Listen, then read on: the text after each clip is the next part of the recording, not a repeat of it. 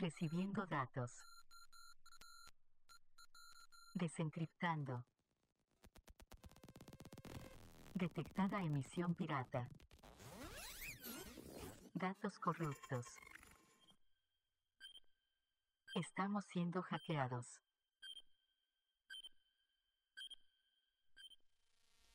Bienvenidos al programa Pirata Hora Crítica, emitiendo desde la clandestinidad para toda la esfera humana. Si estás escuchando esto, eres la resistencia.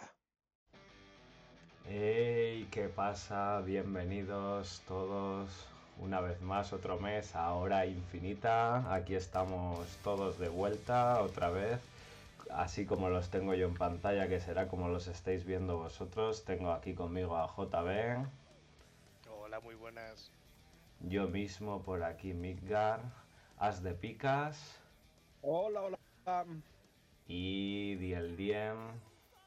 Hola, buenas noches a todos. Estos últimos están sin cámara porque hoy es la noche fatídica de internet. Hemos tenido que reiniciar todos el Discord varias veces porque nos quedamos congelados, se nos va, no se nos oye. A ver si podemos hacer una grabación tranquila y no tenemos que repetir. Eh, bueno, eh, un mes más aquí estamos. Vamos a hacer un pequeño cambio en el orden de lo que es el, el, podcast que estábamos haciendo. Hemos pensado que probablemente ahora que tenemos un podcast un poco más estable, con más contenido serio y útil pues para novatos, para gente que quiera profundizar en las reglas, las misiones y así, quizás el tema de las novedades al principio pues haga que el podcast sea poco poco reescuchable o que dentro de 5 o 6 meses no te apetezca volver a escuchar. Entonces vamos a cambiar y vamos a poner las secciones fijas de tropa, novedad, o sea, tropa, perfil y reglas al principio y así acabamos con las novedades de cada mes y nos permitimos el lujo de desbarrar. Eso como mensaje inicial. ¿verdad? ¿Perdón? El Que has, dicho. Has dicho contenido serio, tío, que no sé qué hago yo aquí. No, la primera parte. Te mutearemos durante toda esta sección y luego te volvemos a abrir, no te preocupes. Pero bueno, como siempre y como hacemos últimamente, vamos a, a comenzar mmm, hablando de, de, qué es lo que hemos hecho últimamente, qué, qué, hemos hecho en el último mes. Y yo sé que, que JB y que Diel Dien han estado en torneitos, así que quiero, quiero que me contéis de qué, qué habéis hecho.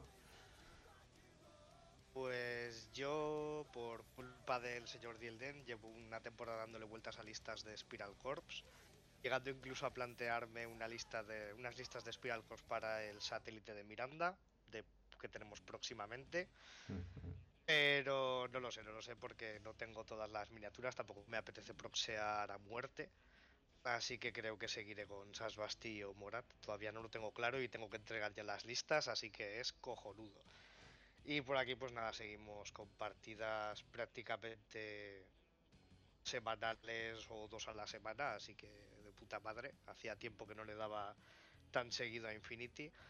Y, nada, sobre todo la liga. Tenemos una liga abierta aquí bastante grande y, y mola porque se ve movimiento, se ve a la gente de, la comunidad, los novatillos que están empezando a, a acercarse un poco más a las mesas y, y, a pedir por torneos y demás. Así que ahí estamos. El día 26 tenemos torneo pre-Miranda con misiones del satélite y así nos quitamos un poco las pelusillas de encima y probamos las listas. A ver qué tal sale todo. Aparte jugaste, o sea, tuvisteis un torneo ahora en enero, ¿no? Que hicisteis en Zaragoza. Mm, sí, pero fue sobre todo para novatos, para iniciar a gente, sí. Estuvo muy bien porque hubo gente que no había jugado nunca, que se lo pasó pipa, y nos juntamos también un poco los de siempre de aquí de Zaragoza para echar una mano y la verdad que muy bien. Al final fuimos, no fuimos muchos, pero seríamos unos 10 o 12, así que la verdad es que contentos, siendo que la mayoría eran gente que apenas habían jugado nunca o gente que no jugaba desde N2, la verdad es que muy contento. Uh -huh. ¿Y tú, Dani? Pues yo sí que jugué el primer torneo aquí en Valencia, en finales de, de enero. Y, y, bueno, bastante bastante bien. Eh, éramos bastantes, eh, 13. creo que éramos al final, porque cayeron en el último momento. El organizador de, de torneos siempre es así de infernal, ¿no? Siempre cae un montón de gente a última hora. Pero lo curioso es que de 13 éramos 5 panocos. Muy bonito. Muy bonito. Lo malo es que el OTM jugó una mala pasada ahí al Warcon. Y, y en la última ronda nos mandó a Axel y a mí a jugar no el uno contra el otro, que era lo que tendría que haber pasado, sino a jugar contra gente de media tabla. Y pues tuvieron su experiencia de última partida. los- los Porque en teoría teníais que jugar la final o erais los que habéis llegado en Teníamos que jugar la final porque además había habido otro fallo en el OTM y el otro chico que también podría estar ahí eh, peleando por jugar la final, también se había- lo habían mandado a jugar con alguien de, de- debajo de la tabla del todo. Yo, yo creo que apañasteis ahí algo, eh, Axel y tú, para, para ir a lo fácil, ¿eh? No me creo que el OTM pueda fallar. ¿Cuándo ha podido ocurrir eso? ¿Cuándo puede Jamás. ocurrir? A ver, Axel se tuvo que coger un bye en, en la segunda en la segunda ronda y, y bueno, en la tercera nos tocaba. Mm, y no pudo ser. Entonces, técnicamente, pues gané el torneo eh, al esquivar a Axel, claramente. Y bueno, pero bien, estuvo bastante bien. Eh, jugué la primera ronda contra órdenes militares. Yo iba con Varuna, iba con Varuna. Eh, la primera contra órdenes militares, la segunda contra O12, muy duros, muy duros, madre mía. Qué dureza. Y, y la tercera contra contra JSA, contra japoneses. Que, Es- que nada, Es una empezaron, torneo muy panoca, ¿eh? Lo de ganar en los despachos. Empezar, sí, sí, sí, sí, claro. No, no me enfrenté además a los Yuchin de, de, de Axel en ningún momento. Jugué entre- en realidad contra órdenes militares que me dejaron ganar, o 12 que me dejó ganar, y, y después contra JSA que son colegas, y entonces pues, pues me dejaron. Como no, Panocos y Yujin, muchos somos aquí enemigos, mucho tal, pero luego nunca. No, no se enfrentan en No, luego nunca hay reales. Vaya, Bueno, vaya para la la siguiente, primera y la segunda potencia. Después eh, he, he tenido un par de problemas y no hemos podido echar la, la revancha y, y enfrentarnos ahí en, en una partidilla. Llevaba sus yuchinos esos verdes to guapos. Sí, llevaba, llevaba, jugaba genérico, creo. Como pinta el cabrón. Qué asco. Pinta, pinta muy bien, madre mía. Qué bonito. ¿Y tú desde picas has tenido tiempo de hacer algo? Torneos no, he podido jugar apenas un par de partidas de Infinity este, este mes, las dos contra el, contra el mismo ejército, un, colega que está testeando para, para ir a un torneo con, con la rubia y sus amigos griegos. Y bueno, mismo resultado en las dos partidas, eh, me puso el culo mirando a Cuenca. Y poco más. En la primera la rubia se pasó por encima de todos mis lanzallamas ignorándolos como si no estuvieran ahí y llegó hasta el final de la mesa, cogió a los Black Jack que pasaban por allí, los, los redujo a añicos y me dijo, pues nada, vas, te toca. Y dije, ¿para qué? Y la segunda partida probé otro tipo de lista, pero mismo resultado. O sea que tengo que ver qué, qué hago yo contra la rubia porque últimamente me está pasando por encima. Los Blackjack llevabas dos. Sí, me gusta llevar un par con, lanza- con, con francotirador. Está, están muy majos los de los de Falange de Acero últimamente. Joder, desde los últimos cambios que les metieron, tienen cosas muy duras. Sí, Nosotros están tenemos. duritos, pero, pero no, no es una cuestión que están duritos, es que si tú le tiras siete plantillas de lanzallamas al mismo tío y no le hieres ni una, pues tienes un problema. Ahí a lo mejor el problema no es tanto del ejército, también te digo, ¿eh? a lo Sí, mejor se te rompió un poco la mano.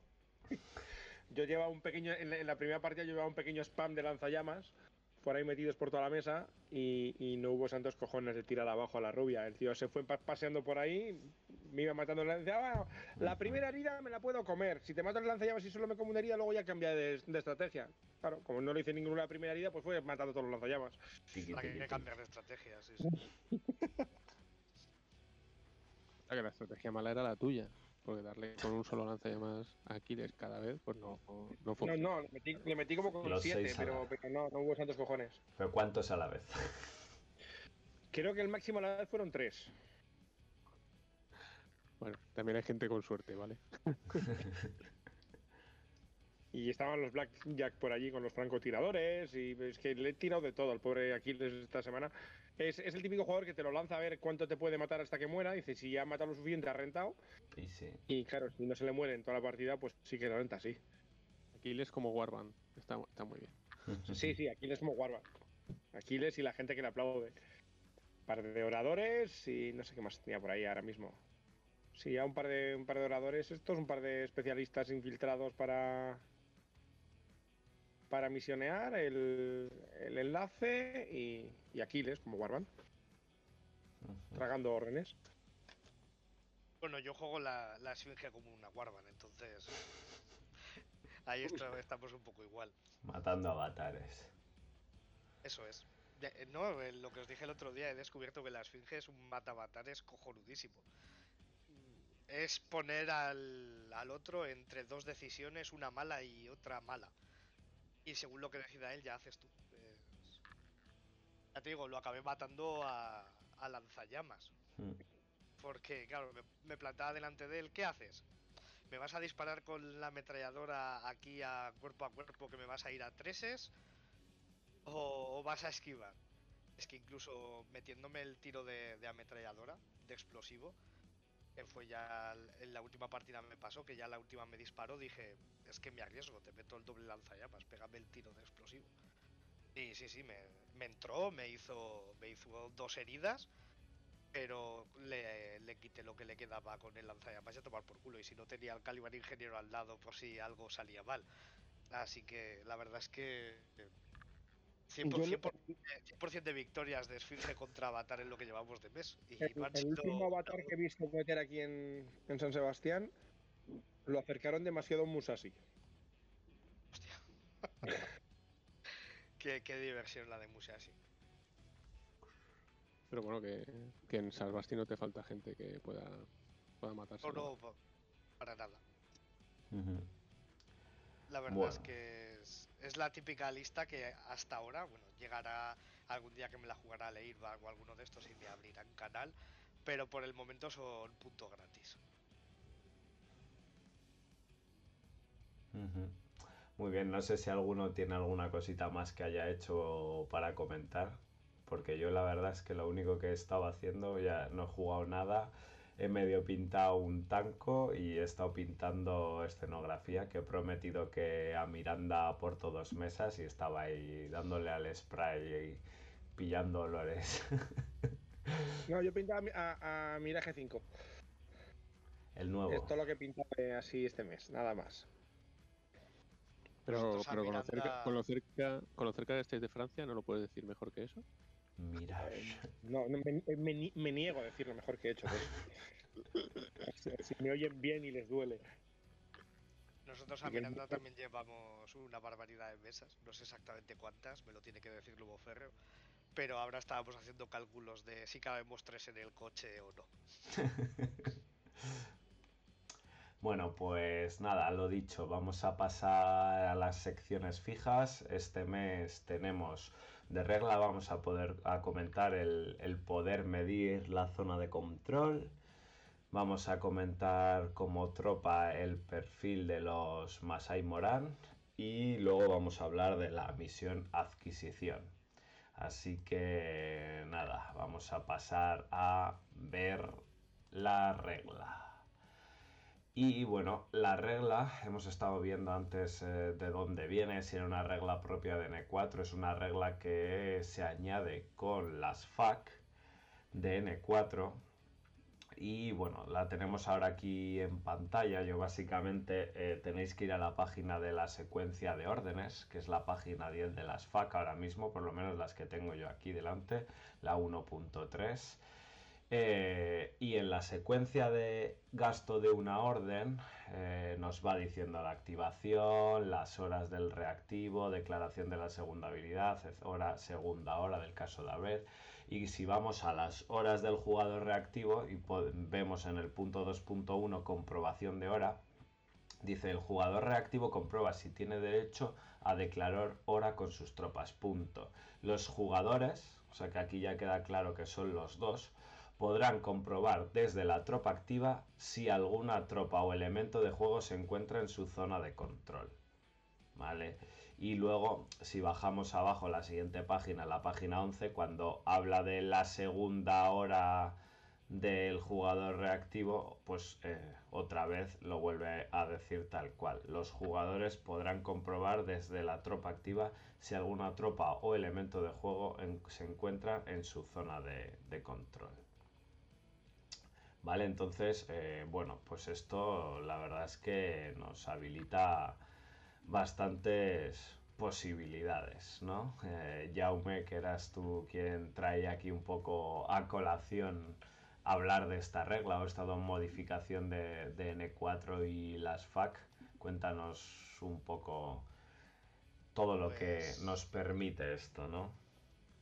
La verdad es que han simplificado esto para evitarse problemas que había con las horas, como bien decía Dani, hackers ocultos, mediciones de zonas de control y demás, pero ostras, desde que se ha añadido he descubierto que, que han, simplificado o se han cargado directamente algunas algunos de las problemáticas ¿no? que había a la, a la hora de declarar una hora antiguamente. Por ejemplo, el tema de poder medir los 20 centímetros desde la tropa activa, prácticamente nos están regalando conocer los rangos a los que vamos a disparar, la, típica dicotomía de le disparo con la escopeta ligera o le disparo con el fusil, ¿a qué rango voy a ir bien? O estoy en rango para disparar con la pistola o prefiero usar mi arma un poco más larga. A los plantilleros prácticamente ya no tienen ninguna duda a la hora de si van a llegar con la plantilla o no. Lo típico de ostras, no sé si hacer la esquiva o esquiva humo o si llego directamente para meter el plantillazo.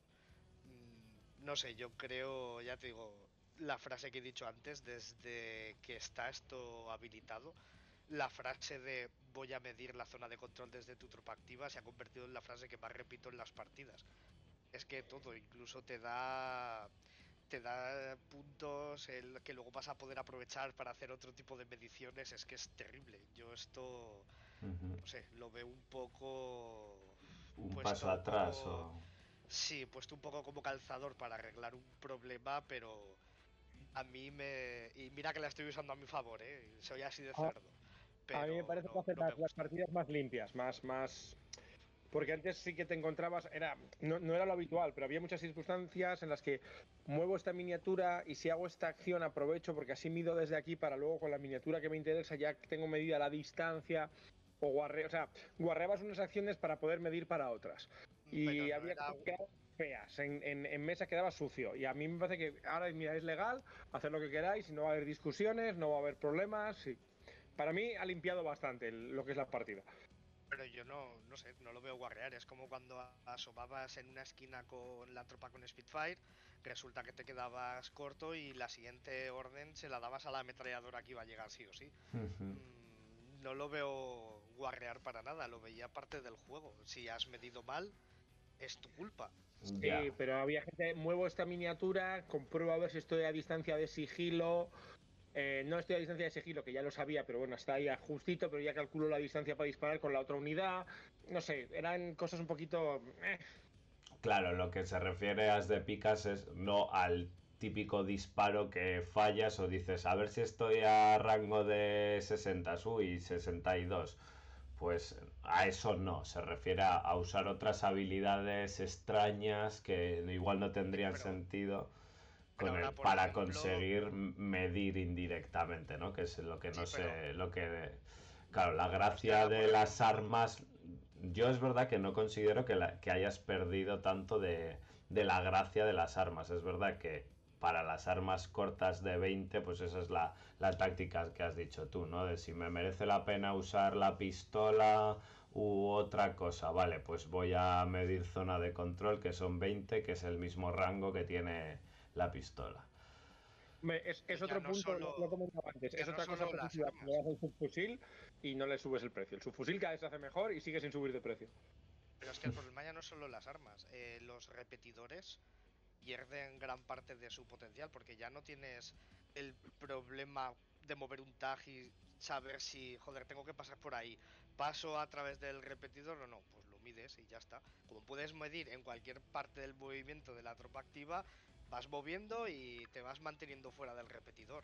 Pero No, no, no, no. pero eso no, tienes que eso decir lo el tienes que tienes medir decir el movimiento después y después puedes medir en tu recorrido. Eh, claro, yo te, no yo te digo el movimiento. Vale, voy a hacer un movimiento en arco aquí. ¿Qué vas a poner daditos para marcar el, ar- el arco exacto que vas a hacer? Pues si, hace- si haces un arco Porque- como un subnormal, te pondré daditos. Pues sí. Porque, la, porque tú declaras hacia dónde vas a mover y cómo vas a mover. No declaras exactamente.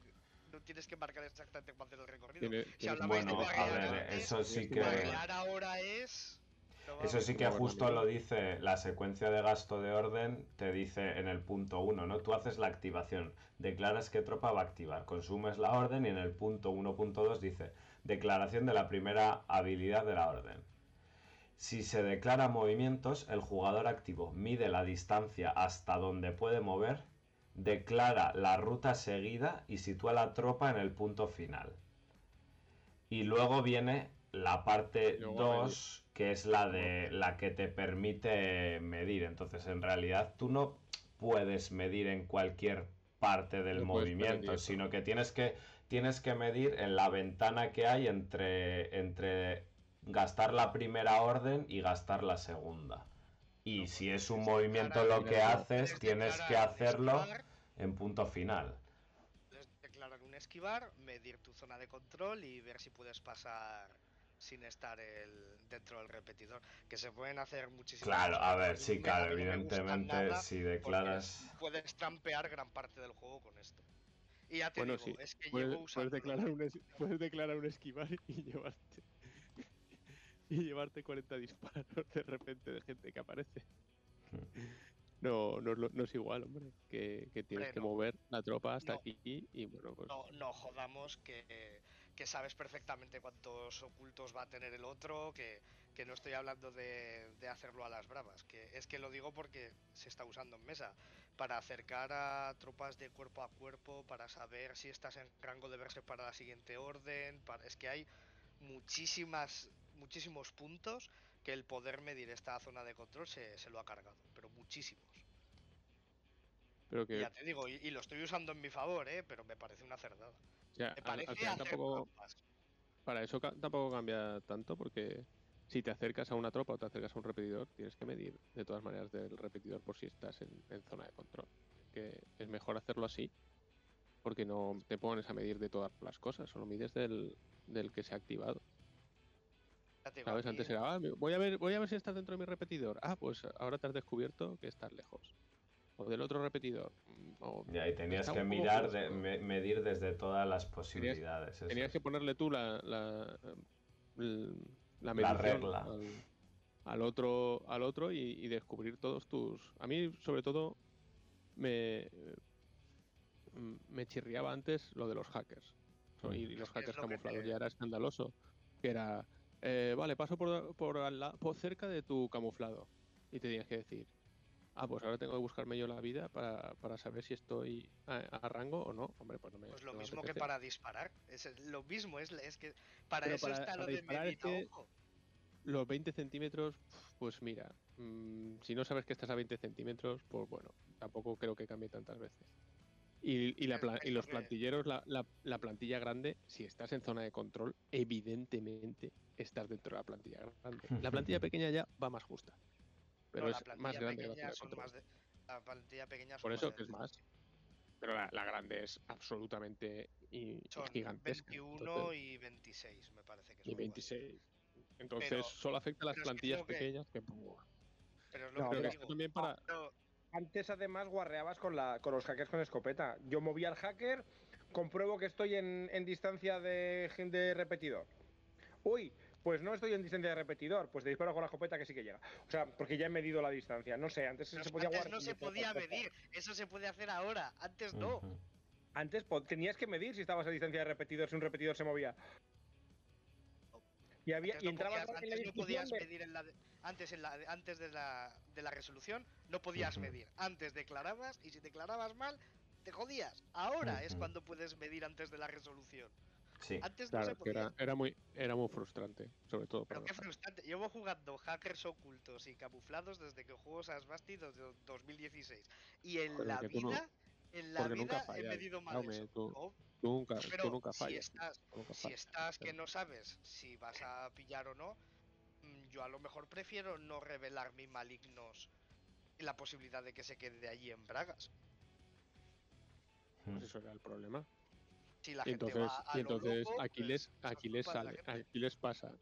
Entonces aquí les pasa a 21 o a 19, no lo sabes, nunca, nunca lo sabrás. Ya te digo, a mí en me fin. parece que esto ha trampeado el juego al infinito. Es que ya no. Yo, Esto ya Mm. prácticamente no te hace falta tener ningún tipo de noción de las medidas que hay de un lado a otro. hombre, que solo es para 20 Ah, centímetros, ¿eh? Y 20 centímetros en mitad de una mesa hacen muchísimo. No son solo 20 centímetros. Es un área de 20 centímetros alrededor. Eso es mucho, ¿eh? Esos 40 centímetros. Ojo, que, que es que te marca prácticamente todos los rangos de todo. Es que Bueno, pero a ver, luego tienes que extrapolar mucho. Quiere, quiere decir que yo, sigo- yo siendo igual de nulo calculando las distancias de, Para eso de disparas con la todo. metralleta, disparas la me- con la metralleta de tu zona de despliegue y ya tienes, ya mides más cosas, no sé. es que- Pero es que eso es lo que te estoy diciendo. Las armas largas, los snipers van a seguir. Muy mal te lo tienes que hacer para fallar un rango de un sniper. Pero armas más cortas, combis eh, o fusiles multi, eh, los subfusiles, escopetas, eh, ¿no? Fusiles los, los normales. los, co- los combis y los multis no, no les afecta en nada el 20 o el 40. Son, Sí son las claro, si está- escopetas. Si está, más de 40, sí. Y re- te estoy diciendo ah, si está que más de cuando 40, mides- sí. cuando mides la zona de control, tú lo que estás haciendo es hacer un área de 20 centímetros desde una tropa. Sí, que, que tienes un ahí- diámetro de 40. Claro, Pero, tú ahí lo que no, te estás sirve haciendo para, es. no te sirve para medir si estás afuera de tu, de tu combi. Si tú estás, tienes Hombre, que ya, mo- medirla sí, sí. después de Claro que te sirve. No te sirve para nada. A ver, que no estoy hablando de para ahora en ese momento, te estoy hablando para tener medición de la mesa. Para la Por siguiente orden, para el siguiente pero- lo que sea. O para Sí, el sí, tío ya- está pero moviendo. si eso ya lo tienes. un- Es que, por ejemplo, el tío mueve un core y con eso es que tienes medido todo, prácticamente. Ya está. Con un core Bueno. tienes una referencia de mediciones desde todos los edificios a todos los edificios. de- es que es.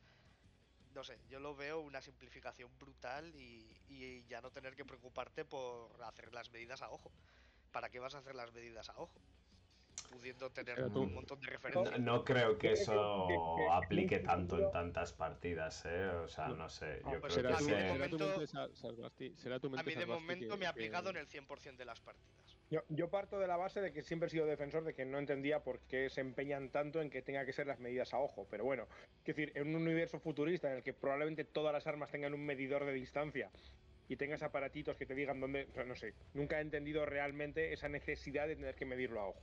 Vale, que Pero es, es una, medir, para mí es una de las gracias, para mí es una de las gracias de- del juego precisamente, el que te la tengas que jugar a ver si estás en rango o no, porque al final, o sea, muchos de los intercambios de tiroteos se ganan si consigues ese más 3 y el otro no lo tiene, entonces ahí me parece que el no medir es algo importante del juego y yo creo que debería de seguir siendo así, por eso... A ver, es verdad lo que dice, o sea, que estos 20 centímetros te permiten eh, muchas cosas, pero yo sí que me posicioné eh, en una versión intermedia. O sea, me parece que te permiten mm, poder elegir en caso de armas cortas, en caso de plantillas de 21 mm, y tal, que, o 26 que van a estar justas y en caso de escope de subfusiles, pistolas y tal, no llego hasta el punto de, de como dice JBM. A mí me parece que, o sea, esa trigonometría que tienes que hacer, que sí, que es verdad que habrá jugadores que, que lo puedan hacer y que pum pum en tres activaciones te tengan todo, todas las zonas claves así un poco medidas y cuánto hay de este edificio a esta, a esta consola y tal yo creo que, que a la hora de la verdad en el juego mmm, no va a ser tan determinante para la mayoría de los jugadores. Y, y como dice Dani, es el, el, efecto bueno que tiene es solucionarte pues eh, toda esa parte de, de, horas de hackers, horas de repetir desde repetidores, activaciones de periféricos y tal que, que en este caso pues mm, El- ya el que pueda son más automáticas. La trigonometría esa, el que, te, el, que- el que te hace ahora el cálculo de todas las mediciones en tres activaciones, también te lo hacía antes. Porque antes hacías un movimiento mover, mover. Ya he calculado este movimiento, ahora lo calculo hacia aquí, hacia aquí más o menos a ojo.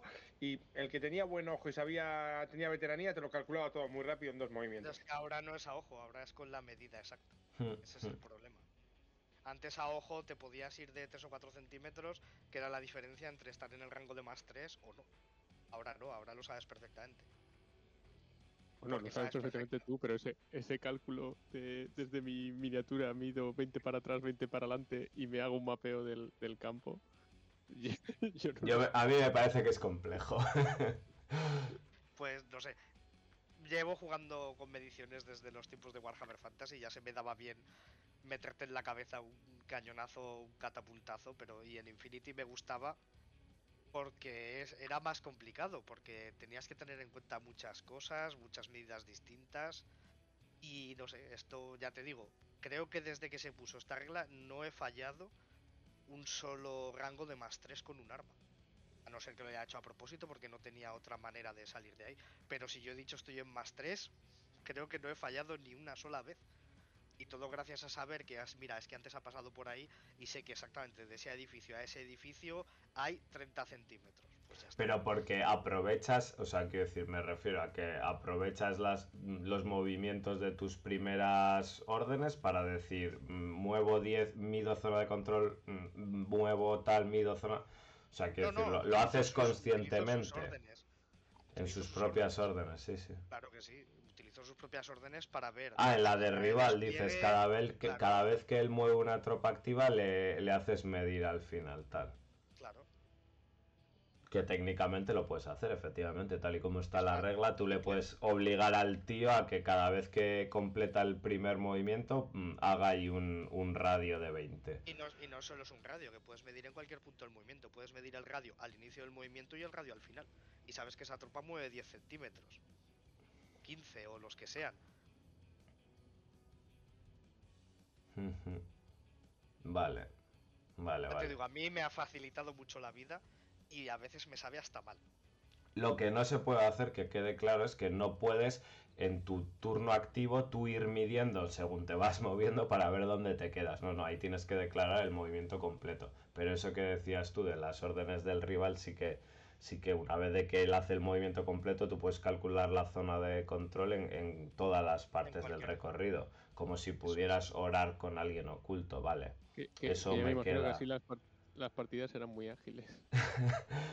Pues sigo, sigo haciéndolas en hora y media, sin ningún problema. A ver, que no, no le hago medir a cada milímetro de su movimiento, pero con un par de Ah, vale, vale. mediciones clave. Como la- como la vida. No, no, pero, pero me refiero, en cuanto sabes la distancia que hay entre los edificios en su despliegue y la distancia que hay entre la primera línea de edificios y la segunda, en cuanto tienes más o menos calculado las distancias que hay en su mitad de la mesa, y eso no son muchas mediciones, ¿eh? Un par de tropas que avancen ya lo tienes hecho. Vale, pues no sé, no sé si queréis añadir algo, chicos, o con esto damos por concluido sí, esta parte de la reglita. seguiremos mirándolo porque a mí durante el torneo desde luego no me... La gente no te lo hizo medir. ¿no? Mm, me A ver, dio- yo- me dio yo igual- llegas a algún repetidor, alguna mina, alguna movida. Pero, pero bueno, pues eso, pues eh, sabes que con este tienes la pistola en lugar de, de, o sea, te puedes utilizar la pistola en lugar del, del arma principal o lo Y que ya, sea. pero ya no. te digo, la- el uso más simple es ese, ¿no? El típico de tengo arma de 0 a 20 y tengo arma de 20 a 40. El típico fusil escopeta ligera o fusil pistola o cualquier cosa de esas. Y será el más recurrente. Ese es un día tienes que pensar. Te llevo fusil y llevo lanzallamas. A ver, mm, vale, pues estoy a distancia de lanzallamas. Esa es la, la manera más simple de utilizar esto y ya me parece Una o sea, pequeña pero- ventaja, sí. Sí, sí. Pues nada, yo espero. Todo el mundo habrá, habrá tomado nota. Veremos a ver qué pasa en los próximos torneos. A ver si tenemos muchos oyentes de hora crítica ahí midiendo.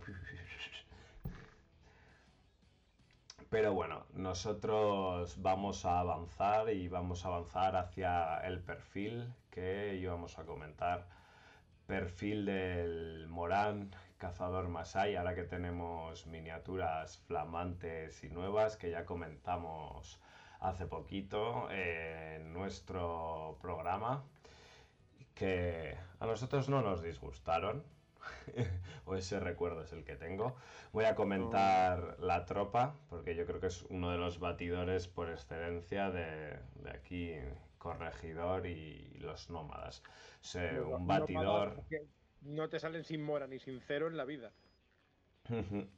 Tenemos batidor con petaca que mueve 10-10, eh, combate mm, cuerpo a cuerpo 15, combate a distancia 12, físicas 11, voluntad 13. No tiene ni blindaje ni PB y solo tiene una herida. Genérico tiene disponibilidad 2, no sé si amplían corregidor.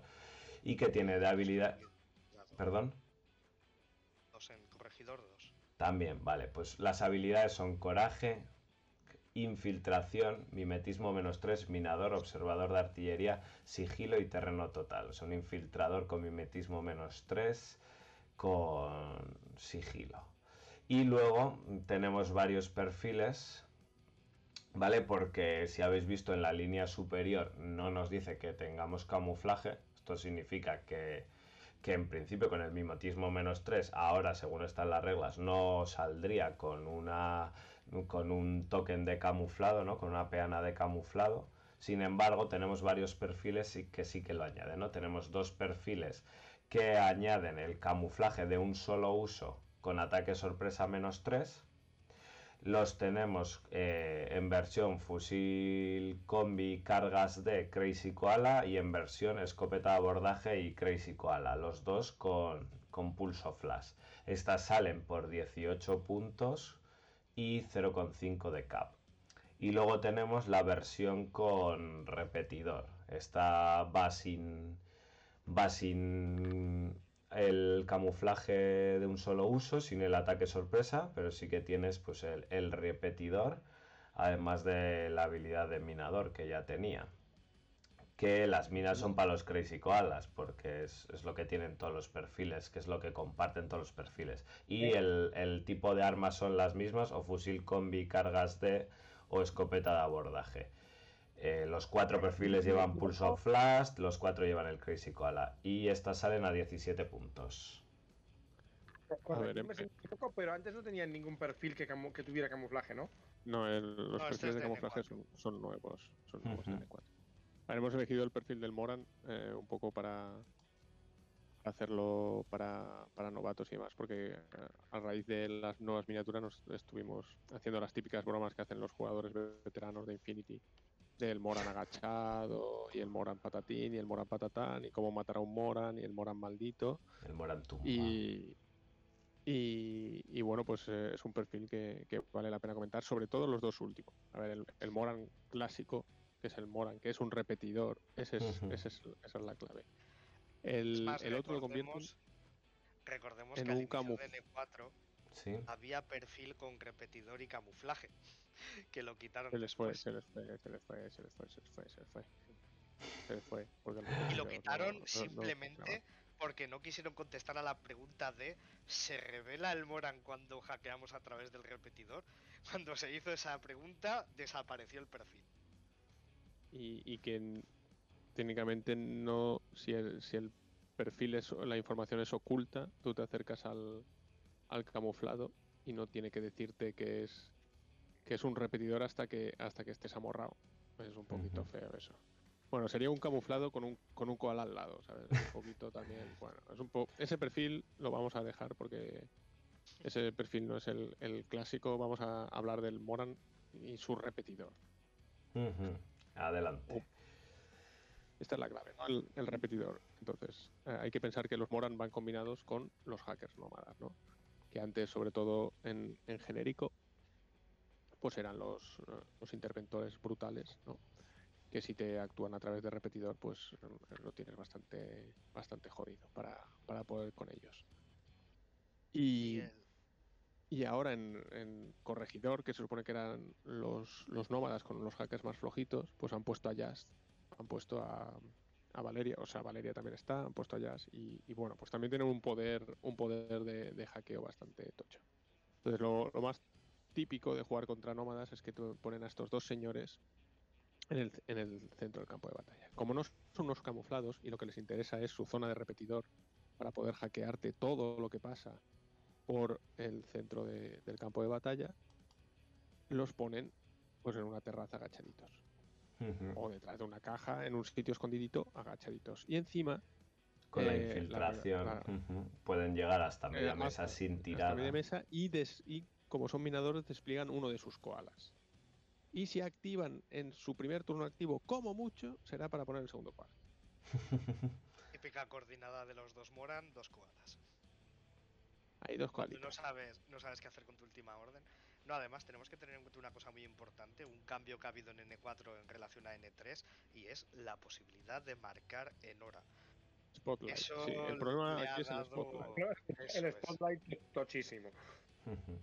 Entonces, Porque ¿qué- ¿cuál es el problema? Antiguamente en Corregidor te lo podías llegar a pensar, es decir, joder, los Moran son muy buenos, pero no tengo nada con lo que aprovecharlos. Había veces que ponías los Moran únicamente por los koalas en media mesa. Ahora no, ahora con el Spotlight es que te vale contra cualquier facción y sin tener tú tampoco mucha cosa, ¿eh? Con tener un hacker normalito por ahí ya te vale para ir marcando a todo lo que se mueva por el centro de la mesa. Y además es Antes que- eran ese tío barato que metías a media mesa para molestar, con los cualitas, con tal. Pero es que ahora es un verdadero problema. Ahora, ahora realmente es, es un problema porque te lo ponen ahí con, la, con el área de hackeo y el, y el spotlight y, y es que te hace averías. Entonces, como, tiene- como sí, estaba es- indicando Dani, el objetivo de un Moran es quedarse en la mitad y no hacer nada. O sea, esa pieza no va. Lo único que sirve es para canalizar las zonas de hackeo de, del, Es- del hacker tuyo que está por ahí. O sea, no quieres que se active para que no se lleve un balazo. Porque Es que además es, 0 PV0. es un- sigue siendo un buen es- especialista de, de tercer turno. O sea, si además el, el Moran antipático se ha quedado vivo en la terraza hasta el último turno, Como es por encima observador sale de es observador de artillería. y oye, baja y, y toca el botón. Y, Y sigue teniendo, sigue teniendo un menos 3 a darle. Entonces, Sí, sí, sigue teniendo. Y tiene CD12 y. Y bueno, pues. Y, y si, y si no, pues voluntad 13 y un pulso flash, porque es observador de artillería. Todo Entonces- esto por 17 puntos, 0,5 Y el, y el perfil de fusil con, con cargas de, por si lo necesitas encima. Es que Por si Son- necesitas hacer una, una misioncilla, o, o por si te echas eh, encima de alguien en cuerpo a cuerpo y le pones las cargas de, por si acaso te sale la tirada. Bueno, ya ha quedado claro que los nómadas nos van a venir de dos en dos. Ahora, Eh, puedes, puedes inmovilizar a alguien con tu hacker y después meterle unas cargas. de- cárgate. Sí, sí, sí. Bueno, la cuestión es esta combinación en la que cuando te acercas al Moran, o bien tienes que, que esquivar un koala o dos, que eso ya se pone peligroso para muchas tropas, Cuatro, que puede haber dos Moran. o, o puede ser dos Moran, pero bueno, eh, tomemos un Moran, que ya es suficientemente problemático. O te, va- te vas a llevar un Spotlight, además de, de todo. O si eres hackeable, pues ya olvídate, porque el Moran te va, te va a hackear. Y si intenta, bueno, sobre todo si es una interventora, si, si tú lo que haces es aprovechar el repetidor del Moran para atacar a la interventora, pues buena suerte. Porque, Porque la interventora se planta entonces en, en PB12 Ujú. y, Y ahora básicamente pues no, los- no se Y ahora los killer hackers de, de Villa no se saltan el firewall. Entonces. Ya no se lo saltan, no, no, no. Es, es, duro, es duro. Sí, porque es, es, es PB9, ¿no? El interventor. El interventor es 9 de base, entonces Más 3, del, menos 3 repetido, del firewall. Pues eh, se queda dificilito de, de, matar. Tiene un, salva como un marine espacial, ¿no? A 3 o más, pero con un dado de 20. Eso es. Bueno, y entonces. Te devuelve, y te devuelve a 15, es que Es, con voluntad 15 los que jugamos contra, contra nómadas, ¿qué hacemos en esta situación? Pues es una pregunta difícil y no tanto, porque tienes la opción gasto de órdenes, eh, eliminar al Moran antes de, de seguir adelante. Se puede hacer de muchas maneras, eh, un especulativo, gastar un incluso un paraca. He visto gastar muchos recursos en quitar un Moran, pero recursos bien invertidos.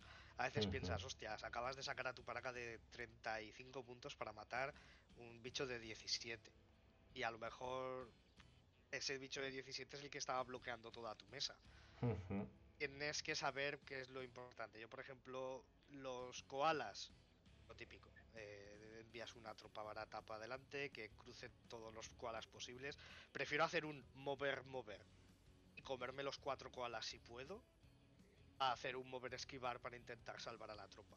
Si con un mover, mover puedo cruzarme y aunque me dispare toda la mesa, quitarme el- todos los koalas que tenga en el centro, pues lo enterraremos con honores, pero bien muerto está. Cuando tienes tropas baratas, eso es muy bonito. Cuando juegas con Pano, pues ya, pues no, te vale la pena sacar un un, un, un, un Fugazi, un, un pulso, un pulso flash, un bot pulso flash para moviendo 15-15 lo que dice Jaume, sacar a todos los koalas. Y bueno, que te lo hackean. Bueno, bueno, pues, pues bien, pues hackeamelo. Pero si están todos los koalas ya es un problema. menos. Yo, yo Me suelo buscar un, un Grun lanzallamas cercano que diga, me voy a comer todos los marcados que quieras, pero este lanzallamas va para ti con cariño. Yo con Pano, por ejemplo, por eso me gustan los auxilias, porque con el Auxbot haces recorrido y, y si te matan el Auxbot, pues vale. Pues y si está en un tejado ahí con. O sea, agachado y tal.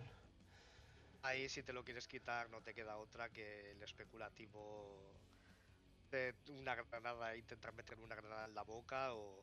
O subir. Subes, Subir. lo matas y mueres haciéndolo, ya está. El Al tema es- el intercambio. tema es su- subir y, y- y matarlo, porque si solo le, le haces una salvación y por pura suerte se la, se la pasa, Bueno, tienes que volver a intentarlo. Sí, sí, sí. No, hombre. El- los- esos, Partus el, que, el que sube para hacerlo es un Grun sacrificable, no pasa nada. Esos lanzagranadas que se pueden poner en los enlaces barateros, pues de repente tienen sentido. Porque, porque Sí. el, el Moran está, está muy cerca. El Moran está muy cerca. Cuando, juegas Y- contra Corregidor o contra Nómadas General y te pasa lo típico de, hostia, me sobra un cap. Pues en vez de liarme mucho la manta a la cabeza, cojo uno de los palmeros del core y le meto un lanzagranadas. Sí, yo suelo usar un, un, un Grun te- teniente lanzagranadas, solamente para ese tipo de situaciones. Y. Lo metes en el, en el enlace, que va protegidito, y tienes ahí un lanzagranadas para ese tipo de situaciones. Ignorarlos. No, no hay forma. No suele ser una estrategia válida. Antiguamente depende, te diría, no es- antiguamente te hubiese dicho, si no tienes nada hackeable, los Ya. ignoras. Pero es que Pero a día de hoy el Spotlight, Es que Eso como variando me ofende mucho, ¿eh? lo de ignorarlos, a ver, siempre puedes buscar otras vías de acceso. Pero claro, un Moran en una terraza, al poco que tenga movimiento, incluso moviéndose agachado, puede llevar el repetidor hasta ti. Entonces, el típico, ¿no? Avanzas con una tropa y la dejas en media mesa. Pues ya sabes que esa tropa va a acabar marcada sí o sí. Porque en el próximo movimiento que hagas vas a tener el repetidor encima. El tema es si, claro, si no es- ves- no si en la lista está el si en la lista está el lanzamisiles guiado, pues ya sabes que no, no puedes ignorarlo. Porque bueno, que te caiga un, un marcado, si te van a disparar normal, pues pues ya te lo piensas. Pero si hay un lanzamisiles guiado en la lista, o matas al lanzamisiles guiado o matas al Moran. Ostras, pero ese marcado cuando te estás enfrentando, por ejemplo, a un core y de repente tiene tienes además el marcado, es duro, ¿eh? Y sí, por eso te digo que tienes que ver si, si con el tío que, que va a jugársela, o sea, a matarlo, lo puedes dejar marcado o no. Pero ya es algo. mm, Pero si lo dejas marcado y hay un lanzamisiles. Además, con, la, con las reglas ahora de despliegue de los koalas, eh, es que cuando te pone el segundo koala, te puede, te puede fastidiar bien. ¿eh? Sí, sí. Por eso digo que la típica última orden del turno que no sabes qué hacer con ella, coordinada, dos koalas, y eso es mucha, es mucha protección de media mesa la que tienes con dos batidores. Ujú. Con 34 puntos.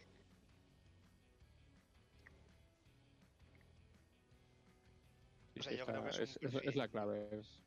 A ver, lo, lo mejor es si tienes si tienes una warband de 6 puntos con un chain, subirlo allí, acabar marcado hasta las orejas y ponerle el chain encima. pues ya está. Como no es camuflado, le puedes poner el- el- la plantilla. Pero si por desgracia juegas para Oceanía, que no tienes esas posibilidades, pues tienes que apañártelas y, y realmente si sabes, desde luego si sabes que vas a jugar contra nómadas, o sea, hay mucho nómada, ese lanzagranadas que, bueno, pues en el caso de los fusileros, si es puro, pues una tirada a 9 contra una tirada a, a, 8 de esquivar, porque no vería el ataque. Pues oye, pu- pues, pues la tiras y si se muere el hombre, te ha ahorrado, te ha ahorrado muchas, muchas desgracias, ¿eh? En Sí. realidad. Incluso con algunas impetuosas de tropas con granada, aunque no vayas muy bien, haces el típico de con tu impetuosa mueves, ya lo tienes puesto de tal manera que no te ve nadie y, y luego gastas la irregular en meterle la granada especulativa en la cabeza y mira, si cuela bien y si no, pues oye, has perdido la Sí. irregular de, la- de esa tropa, pues mira, tampoco es Si tienes tropas con granadas, desde luego puedes intentarlo y te llevas el marcado y bueno, pues igual aprovechas y como dijimos el otro día, te quitas el marcado. O sea, tiras, haces otra tirada para quitarte el marcado, lo que sea, si es tu turno. O lo dejas marcado y ya está. Pero sí que sí que hay que quitárselos. Hay que quitar, hay que intentarlo. Sobre todo quitarse uno, porque si tienes uno y puedes esquivarlo bien, pero es eso, después te pondrá el koala y el koala se despliega en su zona de despliegue y, y pues pues ya Puede te- abarcar. Yo, yo sigo pensando que el problema no es el repetidor en sí, sino el spotlight, ¿eh? El Spotlight el debería Spotlight tener por lo menos tirada de salvación. Pero bueno, Sí. a ver si se lo piensan en Corvus. Porque eso te lo pongo en hora y te lo pongo por la cara. De hecho, hay varias comunidades eh, en el extranjero que están súper aterrorizadas con el tema del Spotlight y el, y el lanzamisiles guiado porque se ve que lo, lo usan Y lo spamean. a lo, a lo loco, no sé. A ver, si la mesa no está muy, muy mal hecha, deberían pillarte a un tío por lanzamisiles, eh, que no se compensa después, pero como el Spotlight te lo ponen en hora gratis y, no tienes manera de quitártelo, o sea, sí que tienes manera de quitártelo, te puedes hacer un reset, pero es tan barato que te, que te entre a cualquiera que te deberían tener por lo menos una tira de salvación. Si la Una salvación de sal- o, o que no afecte a, a- a no hackeables. Mm, No, porque, o sea, podría afectar a no hackeables, pero por lo menos que haya alguna manera de, de no a ver si comérselo es que- 100% de las veces. El Spotlight fue el intento de Corvus de darle, de darle Vida más protagonismo a los hackers, porque Ujú.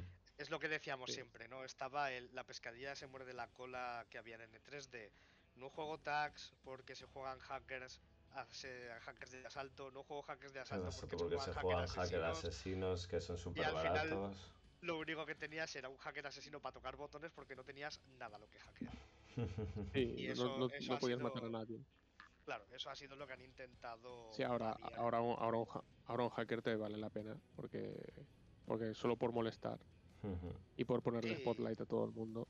Claro, y te das cuenta de muchas tropas de facciones que tenían repetidor que no los habías usado en tu puñetera vida, que de repente, o tropas que se usaban pero ignorabas el repetidor, que de repente ese repetidor empieza a tener su uso. Por ejemplo, antiguamente yo un Icadrón solo lo avanzaba si quería meterle lanzallamas a algo. Ahora puedo dejártelo más o menos cubierto en media mesa para bloquear con el, con el repetidor una zona. Eso es antes que algo que en E3 difícilmente hubiese hecho. Bueno, nos estamos desviando aquí del tema. Eh, por cerrar el, el asunto del Morán, el perfil que tiene camuflado, ¿tiene algún sentido?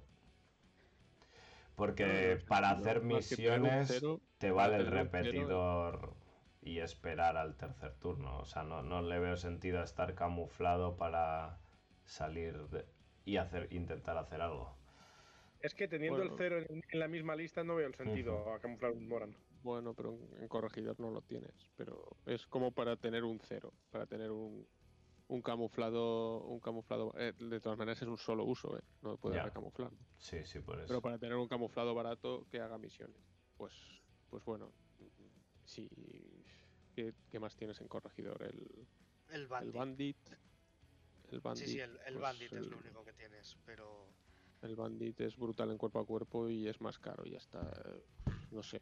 mm, eh, No, no tiene, no tiene tanta gracia, desde luego, porque en, en Nómadas hay, hay muchos, muchos perfiles equivalentes a ese, ese camuflado creo- barato de misiones. Pero bueno, Yo creo que han corregido sería un perfil interesante porque es un camuflado por 18 puntos.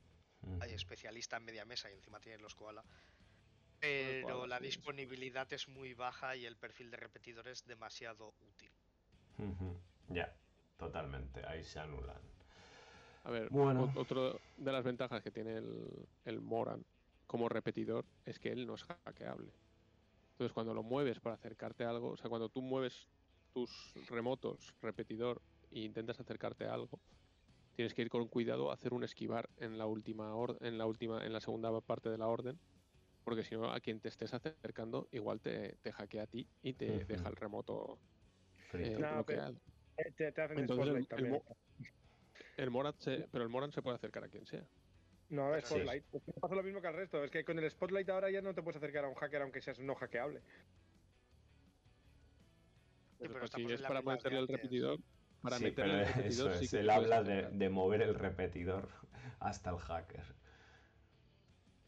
Ah, bueno. hasta el que vas a el, el remoto, el remoto no puedes. Tú si con el remoto te llegar acercas. El spotlight te lo vas a llevar. Bueno, el spotlight te lo llevas, pero tú lo que querías era tener el repetidor metido en, en su boca. Y con este, pues no te lo pueden parar. Mientras que los remotos, pues si, si, si te acercas a algo que hackea, pues te, te, le- te pueden hacer un, go- un, un Oblivion, por ejemplo, y te, y te dejan frito. Muy sí. bien. Pues nada, ya hemos comentado el tema de la medición de la zona de control, ya hemos acabado con la tropa, este perfil de- del Moran repetidor y vamos a pasar pues a comentar la misión, ¿no? Que en este caso hemos traído la misión de adquisición porque es una misión que, bueno, hemos estado comentando internamente y creemos que puede ser una misión bastante complicada para, para los novatos. Así que vamos a ver un poco qué, en qué consiste esta misión y, cómo podemos aprovecharnos en nuestra lista y trazar estrategias. Entonces, adquisición, vamos a ver como siempre los objetivos. Es, es una misión en la que tenemos diferentes objetos por ahí situados. Tenemos siempre en la zona central un Tech Coffin que tendrá a sus, a sus dos laterales las antenas de comunicación, ¿vale? Todo esto está en la línea central, entonces vamos a ver en, en qué consiste, ¿no? Al final de la partida vamos a tener por cada antena de comunicación que hayamos activado dos puntos de objetivo. Por cada antena de comunicación que controlemos al acabar de la partida un punto de objetivo, o sea que aquí eh, con, son 2 y 2 son 4 y otro punto y otro punto son 6 por las antenas. Controlar el Techcofin te da 3 puntos al final de la partida y luego existe un, un punto de objetivo clasificado, ¿vale? Entonces, eh, bueno, ¿Cómo se activa la, la antena? Pues bueno, la, la antena se, se activa con tropas especialistas con una tiradita de, de voluntad. ¿Vale? Y esta es la que la idea es que se pueden ir alternando. O sea, un jugador puede activar una antena que ya esté activado por el otro para, con, con la misma técnica, pues para llevársela a su, a su bando, por así decirlo. Entonces estos están, estos tokens que venían en las cajas de, de dos jugadores, que era jugador A, jugador B, uno azul, uno rojo, pues es para ir marcando quién tiene la posesión de, de cada una de las antenas eh, en todo momento. ¿Vale? Eso era activar la antena y, digamos, eh, tenerla activada a tu favor. Tiene bono de ingeniero y de hacker. Ah, Tiradas con másteres. Ujú. Vale, luego controlarla es al final de la partida disponer de una miniatura que no sea marcador en contacto con silueta. ¿Vale? O sea que es al final de la partida tener al menos una miniatura en contacto con, con la silueta de esa, de esa antena. Y luego... Que el enemigo no tenga. Efecti- ah, bueno, sí, cierto es, claro, claro. Eh, si eres el único que dispone miniatura. ¿Perdón? Que no va por puntos, aquí es con tener una miniatura en contacto ya la disputas y, y no se la Y- queda el otro. Exactamente, pero el otro no tiene que tener. Si todos, si todos el mundo tiene una miniatura, No independientemente de que tú hayas juntado allí 17, en principio no cuenta. No sería mala técnica hacerle, hacerle una bola alrededor de... Bueno, si, si pones 17 no, no podrá meter una, evidentemente, vale. Vale, pero luego tenemos el, el test coffin, que básicamente es el que, el que se controla y el que está en la mitad. Y se, se controla de la misma manera. De la misma forma, Forma ¿vale? contacto y siendo el único. Entonces este, este no se activa, pero eh, sí que se controla al final de la partida. Luego en este ITS en concreto, pues bueno, nos han metido el Corsario, que es que podemos disparar de Bazibazú, o sea, disponer de Bazibazooka en la lista, y las zonas de gravedad baja, ¿no? Que es eh, lo de mm, tener eh, 0G Supersalto. terreno total o super salto, ¿no? No, que super salto, eh, tienes super salto si tu tropa tiene terreno 0G Terreno o terreno. Ah, sí, sí, cierto. es. O terreno total, sí, perdón. Pero bueno, estos son extras de, de este ITS, así que bueno, en otro momento puede ser diferente. Ya nos comentaremos, porque pasan cosas muy locas a veces, Ujú. como el... ¿Qué es el, el Crisabora con super salto? Y, re- y recordad que el Bashi que dan de serie tiene terreno 0G, así que viene con, con super salto. Ujú. Bueno, Y que no, pues... hace, no hace falta que caiga como paracaidista, porque tiene también oro máscara. ¿eh? Sí, Pero, por pero super salto no les baja el coste tampoco, ¿eh? Vale, bueno, vamos allá. ¿Cómo, cómo jugamos esta misión? A ver, el problema principal de, de esta misión es el desequilibrio. Esta es una Sí, de las típicas misiones. Jodido. Esta es una de las típicas misiones en las que si ganas la partida de, si ganas la tirada de teniente, dices voy segundo. Hazme Ujú. desplegar donde quiera, hazme, hazme lo- hazme conmigo lo que quieras, pero yo, yo voy segundo.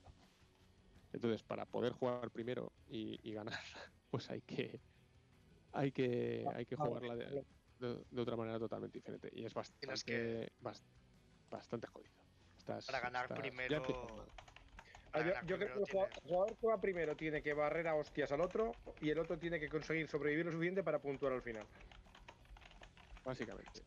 es y que además, si en primero, su último turno, En su último turno todavía tienes que tener algún eh, camuflado en despliegue oculto dispuesto a hacer un esquivar y tocar la, y tocar la antena para tocarle la, la pera. Las narices, Sí, ¿no? puede, Efectivamente.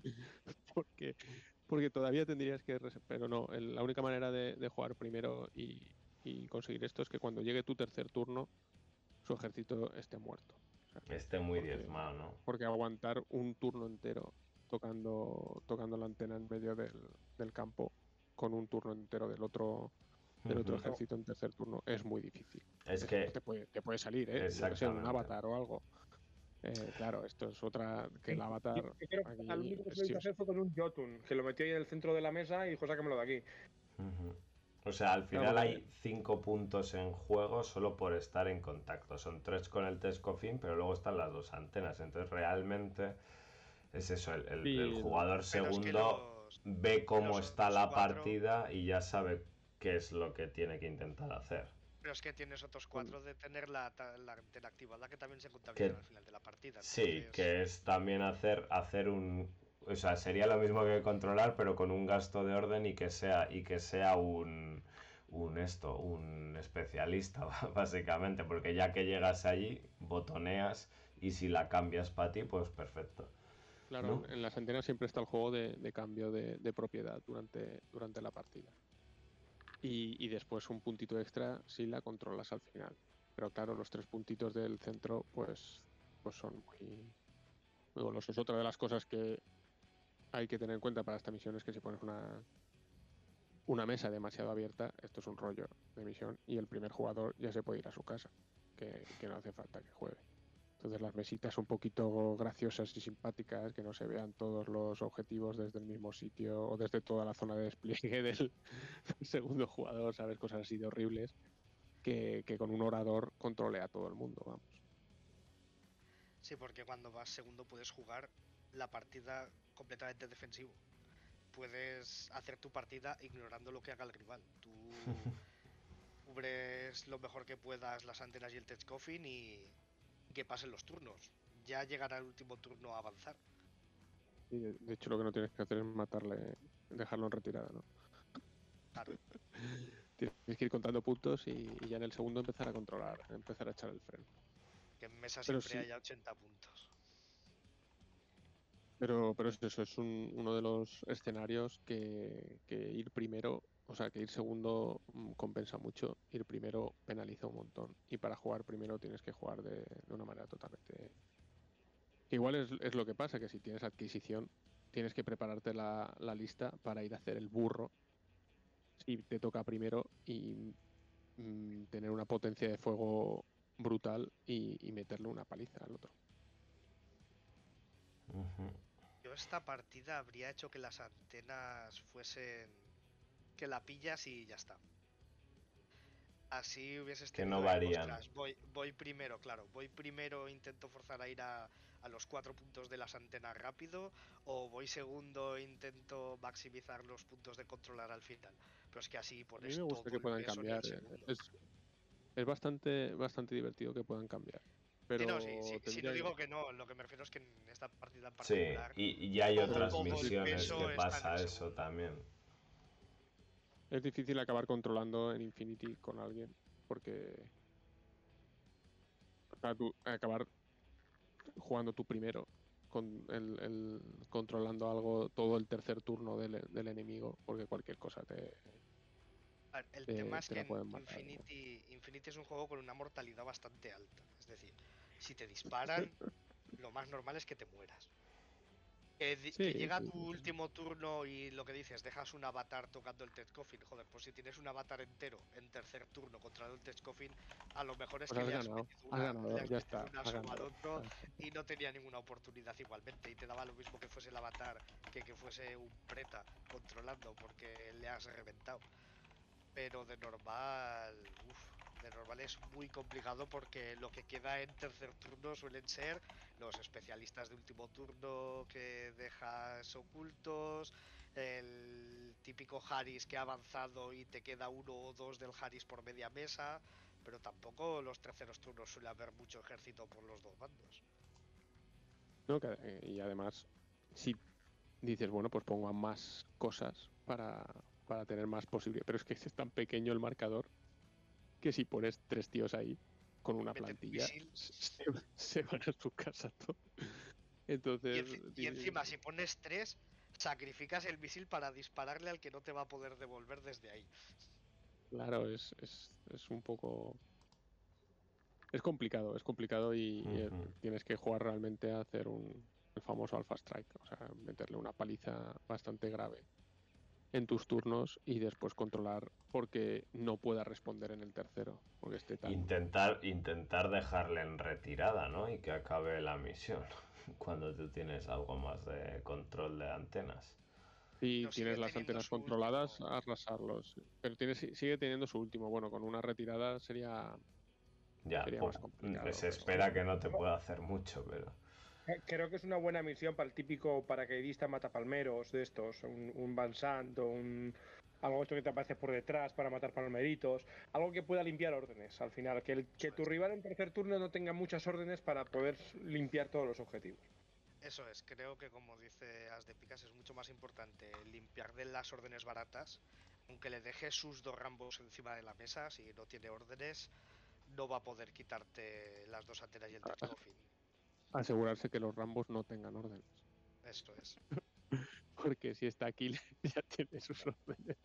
Sí. No me mentéis Aquiles, no me mentéis Aquiles, que estoy sufrido esta semana, estoy, estoy dolido con este tema. Claro, si tienes al, al avatar con sus cuatro órdenes, pues oye, Es, es que si tienes el Pero- avatar allí solo, el avatar dice, bueno, pues pues mira, te hago, te hago aquí un Sepsistor y tus tropas son mías, ahora ya está, solucionado. Sí, sí, está difícil. Yo, yo, si eh, tienes algún camuflado con, con despliegue oculto y el otro se espera mucho a, a controlar en el tercer turno, porque así primero pues siempre puedes fastidiarle, le haces un esquivar, te pones en contacto con con la antena o con el tech coffin del centro y oye, pues esos puntos que, que no puede cogerte, mira, por lo menos. Y si no le quedan órdenes, pues no, no te lo puede quitar de allí. Pues mira, eh, por lo menos algo. un- la sorpresa final, ¿no? Siempre, siempre puede funcionar. Pero Sí, está, pues está cuando- complicado. Hay Cuando vas primero, yo creo que tu mayor aspiración es esa, es disputarle. Ya no Pero igual es ganar eso, ¿no? porque, porque tiene, es que tiene todo su turno. O, o le has metido muy duro y te da igual, o el tío tiene todo su turno para, para hacerte la contra. Entonces, solo aspiras a eso, aspiras a disputarle y, y que no pueda por lo que- menos llevarse todo. Pero igual es algo a tener en cuenta al hacer la, la lista de la misión, ¿no? O sea, ya empezar con, bueno, no vaya a ser que me toque empezar.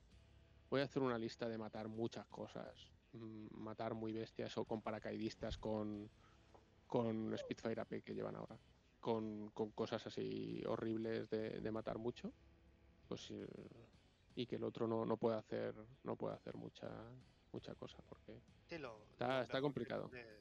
Lo mejor que puedes hacer es tener una lista que al otro le dé miedo dejarte ir primero. Porque sabe que si elige ir segundo, no solo vas a ir tú primero, sino que encima le vas a hacer desplegar en la peor zona posible y, y antes que tú. Entonces es mucha ventaja también para que el primero dé duro. Pero no todas las listas ni todos los ejércitos pueden hacer eso.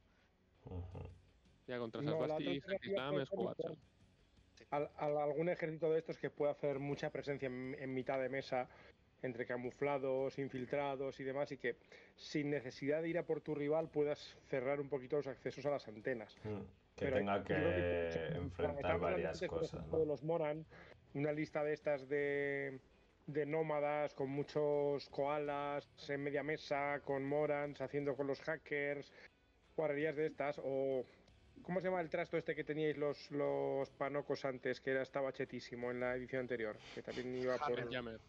el jammer, o sea, jammers y cosas de, esta- de este estilo que puedas controlar media mesa sin tener que exponerte, de obligarle a él a venir y, y- y le pueda costar entrar. No sé, me parece la otra forma, pero me parece muy complicado. Tienes que hacerlo, muy- tienes que ser un jugador muy fino para poder hacer eso bien. Mira, mira, Jaume, Spiral Corps también estaría bien en esta, en esta misión. Si me dejas empezar, pues tú mismo. Tienes a, a tres suplantados en tu cara y, y un tricore defendiendo el Tech Coffee. Vale. Sí, un, Sí, un no, hay- JS. Un JSA, unos, unos japos también se te pueden tirar a la cara si les dejas empezar aquí. Pero cuando tienes una Shinobu dando saltitos y reparando cuellos por tu despliegue, pues no es bonito. Bueno, Sí, hay, hay muchas, muchas listas. O una, una lista de doble especular de esas Basti. ¿Qué cojones haces? Dejándolo ir primero. Claro, si en, tu, si en tu segundo turno estás en pérdida de teniente y has perdido la mitad de los palmeros, pues de puta madre, porque va a llegar tu tercero y no vas a tener ejército con el que controlar nada. Y bueno, o, o te puedes hacer la clásica lista de Aquiles, que solo mira lo que tiene que hacer en la misión en el turno 3.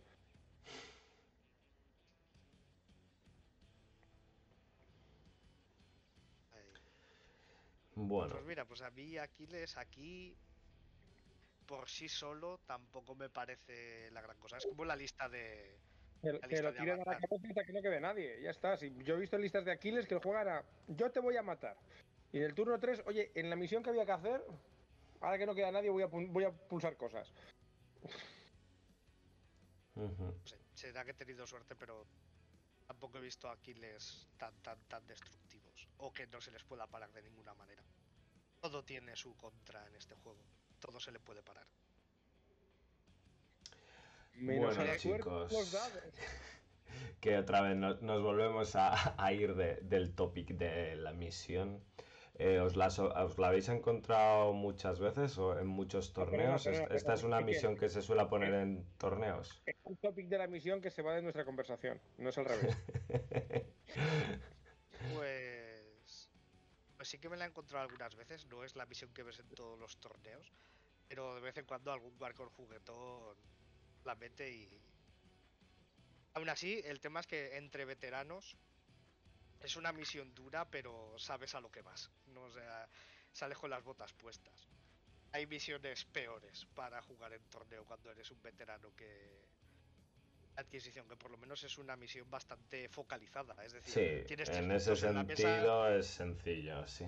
No tiene Tienes tres mucha... puntos en la mesa donde está toda, toda la misión está en esos tres puntos de la mesa. Ahora, vos te lo hagas para controlarlo y activarlo, eso ya, apáñatelas.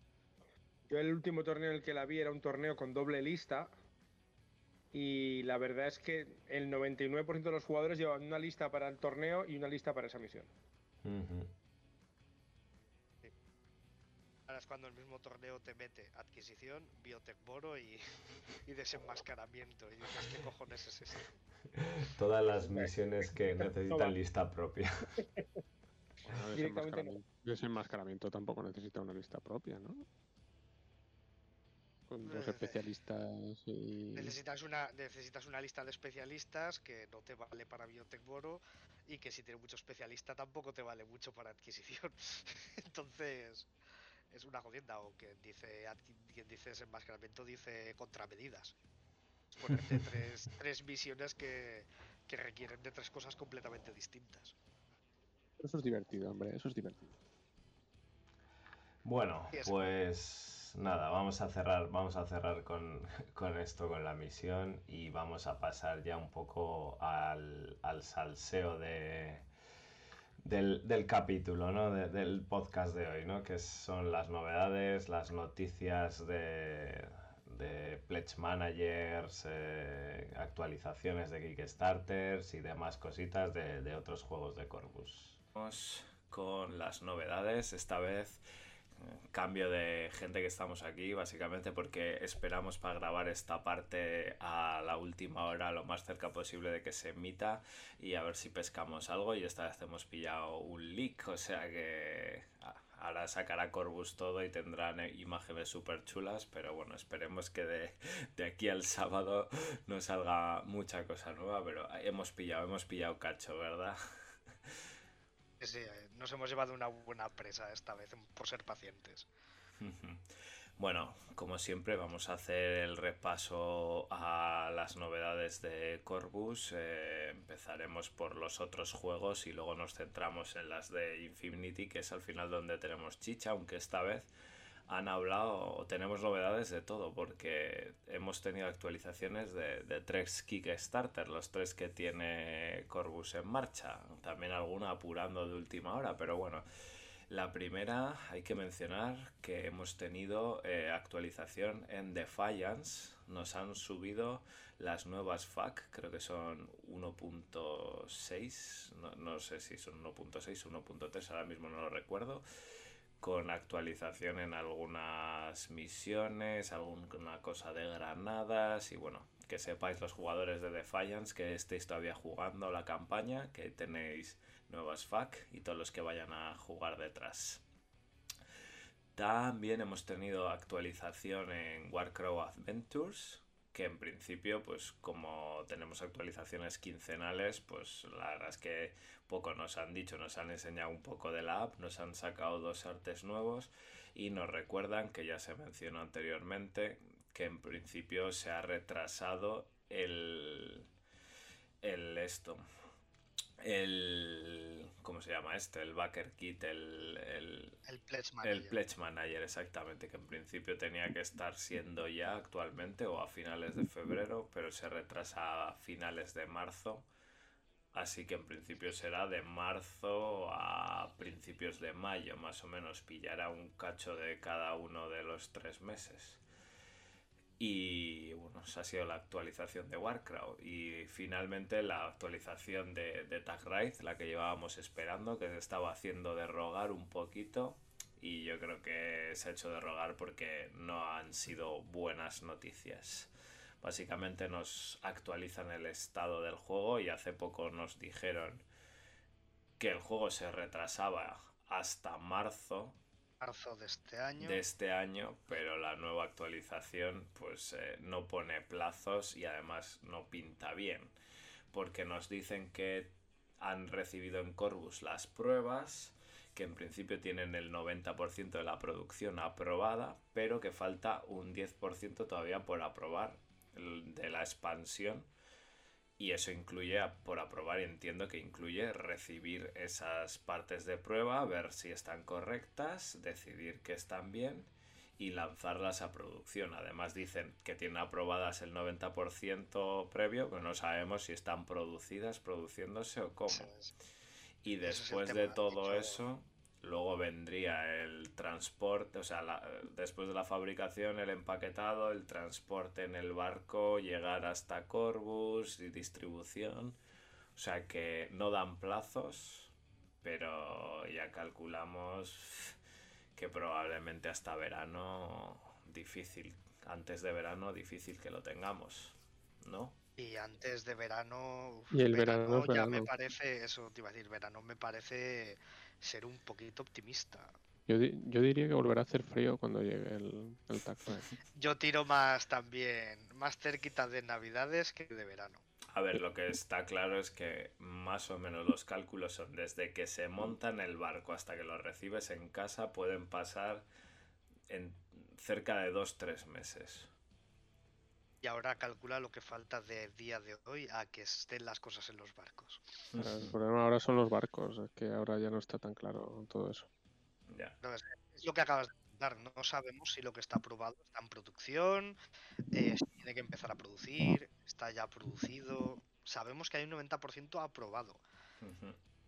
Si no se han lanzado a producción hasta que no han tenido aprobado el 100%, eso significa que ahora mismo la cosa está jodida. Yo Pues la- es- espero que haya cosas que ya estén en producción o que ya han sido producidas. Pero aún así, claro, es que es lo que tú dices, ese 10% lo tienen que volver a mandar las pruebas, tiene que aprobar las Corbus, tiene que empezar la producción y un 10% suena muy poco, pero ese 10% puede bloquearlo, bueno, bloquea la salida del juego, sin más. A ver, la, la producción no- en sí no es, un, no es un problema, es que tengan el hueco para la producción porque un juego así posiblemente en dos tardes lo hacen. Oh, sí, sí, claro, sí, el problema es de producir Porque este así. tipo de empresas Sí, es, es que que, están produciendo el tuyo y el de 800.000 personas más. porque además Y en la actualización lo que se habla de un cambio de productor. Sí, sí, Entonces sí. ahí es donde, Eso era importante decirlo es donde, también. uy, uy, ¿qué ha pasado con la anterior y, y por qué nos vamos a uno nuevo? Que en Entonces, principio pues- no lo hace el que hacía Defiance, ¿no? Que No, entiendo eh, que será el mismo que hacía lo de Ariste, ya no lo sé. Es que muchas incertidumbres, pero bueno, el que no es el mismo que tenían previamente. Y además ya comentan que precisamente les ha sorprendido los ritmos lentos que lleva este, que lleva este nuevo fabricante. O sea que realmente el cambio de calidades no sabemos cómo irá, pero o de precios, pero de, de rapidez ya, ya dicen que no. Vamos, que el cambio no ha sido por eso, el cambio no ha sido por rapidez. Y habrá que ver Pero- si este mismo fabricante es el que fabrica Warcrow Adventures. Warcrow. Porque ya hay las especulaciones que hemos tenido esta tarde en el grupo han sido también pues de pensar que Warcraft o sea, ya todos asumimos que la fecha que dan es imposible, que era creo que en noviembre del 23. Todos asumimos que nos vamos al 24, pero a ver en qué punto del 24. Y, y si no, hay, que, hay que 25. desatascar, hay que desatascar eh, Kickstarter, el que está pendiente que es Tag Ride tiene que ser entregado. Esto tiene pinta de que será otoño del 23. Si es antes de otoño del 23, medallas para todos, abracitos y, y a ver cuándo llega entonces eh, Warcraft. Pero Warcraft será para 24, para 2024. Es que me, me da a mí que prácticamente vamos a tener Tag Raid cuando se pretendía tener Warcraft. Y, y si es Pues el mismo que- productor, una cosa detrás de otra. lo que pasa con, con los Kickstarters y este sistema Sí, de, y de hacer las cosas. Claro, sí. El Kickstarter al final es algo tan grande que tienes que ir a China a producirlo. Y China está lejos, para que engañarnos. Y llevan unos. Y, y, pues funcionan de otra manera. Y aparte, pues. eh, No es un volumen de, negocio que, para ellos es. Claro, para ellos no es nada. No puedes irte Pero mañana es- con, con tus tres jefes allí a ver la fábrica. Eh, entonces, pues. eh, El problema del- de la, la cultura del Kickstarter en la que estamos ahora mismo es que hay que abaratar costes porque cada vez salen más cosas más baratas, más minis, más pomposo, más grande. Y ahora mismo mm, tú abres un Kickstarter con una empresa española de miniaturas y, Y lo haces. vas a pasar putas porque no vas a ser competitivo. Por mucho que tú quieras y vayas prácticamente a pérdidas, no vas a ser competitivo.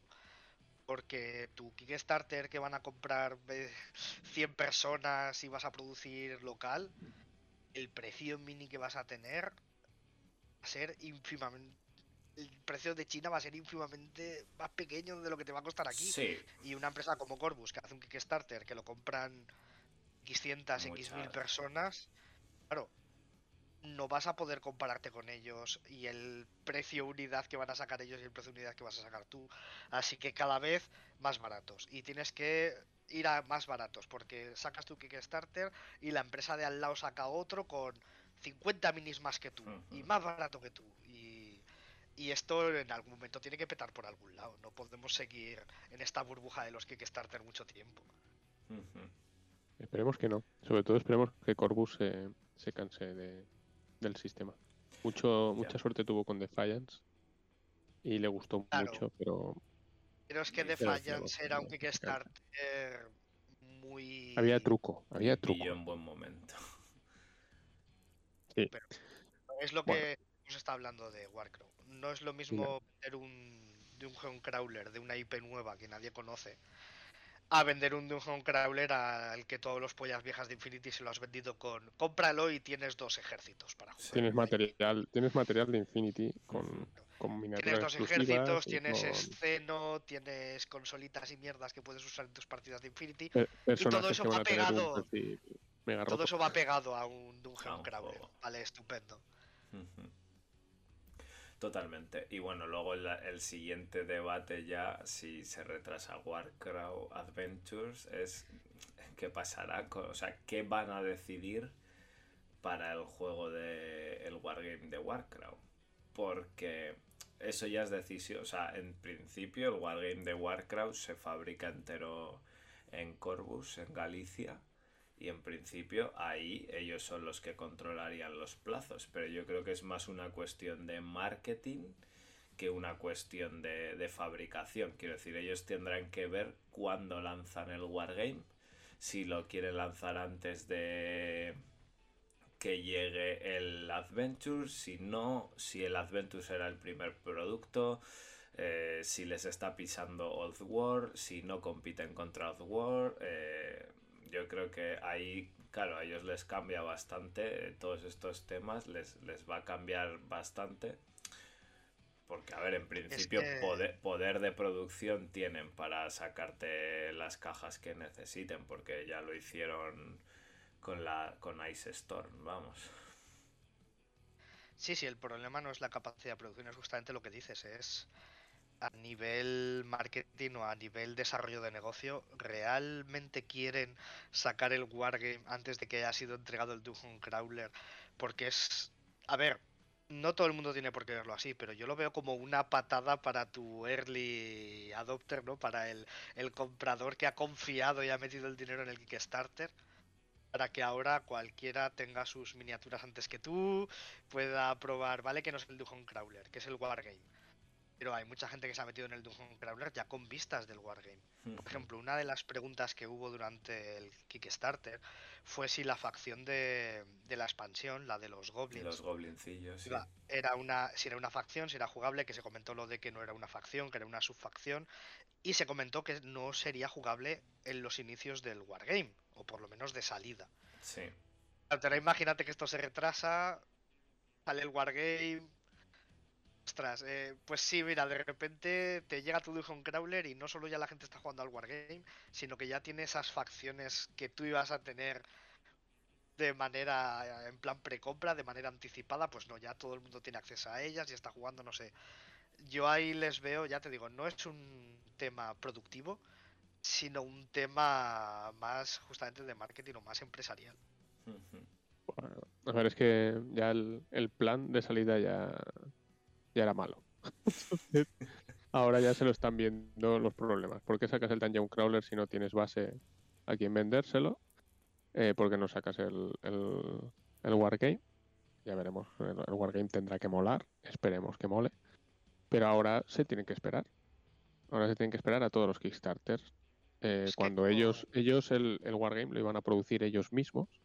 Y entonces ahí podían controlar. No tenían por qué. Bueno, lo de la facción, incluso no tienen por qué, por qué sacarlo. Eh, pues eh, como dice, No, pues no, sí, no- seguramente no se iban a esperar, si pues esperan a que llegue. tener los malos, Claro, ¿no? Los pues, mala y tal.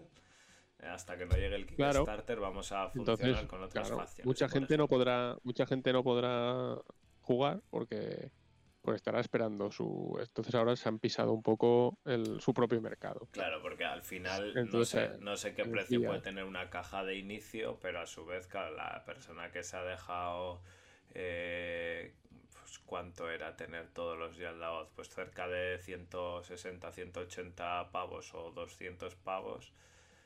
mm, Va a decir, y, y ahora si quiero jugar a Warcrow en 2023 o principios del 24, tengo que pillar otra caja de 150 o de 120. Eh, Pero es muy que fan eso, hay sí. que ser, ¿no? Pero bueno, también Es un poco la lectura que decía Dani de, bueno, eh, hay que ir sacando Kickstarter. A ver, si Corbus mm, dice, hace la lectura de, bueno, eh, no vamos a hacer más Kickstarters o vamos a, bus vamos a volver a nuestro negocio tradicional, pues bueno, tampoco es mala propaganda, o sea que no es un problema mayor que no hayan entregado el Adventures. O sea, si pierdes mucha credibilidad a nivel Kickstarter, pero si no piensas sacar más Kickstarters posteriormente, A ver, pero ¿realmente pensamos que Corbus es una empresa que puede dedicarse a sacar un juego nuevo al año? Un Kickstarter de un juego nuevo al año. Porque ese es el tema. No creo que Corbus, o yo por lo menos espero que Corbus no haga un Kickstarter para miniaturas de una facción de Infinity. O para miniaturas en el futuro de una facción de Warcrow. Es decir, yo su producción espero que lo hagan como lo han hecho toda la vida. Hasta ahora, pues eso, ¿qué han hecho? Pues han sacado los Dungeon Crawler, los juegos de mesa, como Kickstarters. ¿En serio creéis es bueno para la empresa diversificar de esa manera? No digo que diversificar sea malo, digo de esa manera. A ver, ellos sacarán las lecturas mejor que nosotros. Nosotros aquí somos tres gilipollas delante de una cámara y un micro. Ellos tendrán sus números y supongo que conocerán Ujú. perfectamente la comunidad, porque esto es lo de siempre. Al final nosotros vemos que Tankrite ha ido mal o ha tardado mucho en llegar o ha habido X problemas, pero luego a lo mejor el grueso de jugadores o el, el grueso de compradores no somos nosotros. Lo dudo, que seguramente la gente pues estará cabreadita. Pero eso no lo Nah, podemos pero saber. igual tampoco debamos a dejar de comprar las novedades de Infinity por, por mal Claro, que nos haya parecido claro. lo demás, porque nosotros estamos jugando a este juego, ¿no? Y al final... No. mm, o sea, no, sé, no sé cuál es la cuenta, la cuenta de Corbus, eh, si, si flota por Infinity o el sacar tantas alternativas y juegos diferentes le ha hecho ganar pico de mercado o nicho en los juegos de mesa. O re- de verdad sigue viviendo de Infinity. Pues Que no, ahora viven de Code One. Claro, porque las cajas son de Code One, porque es. cuentan como Code One, no te digo.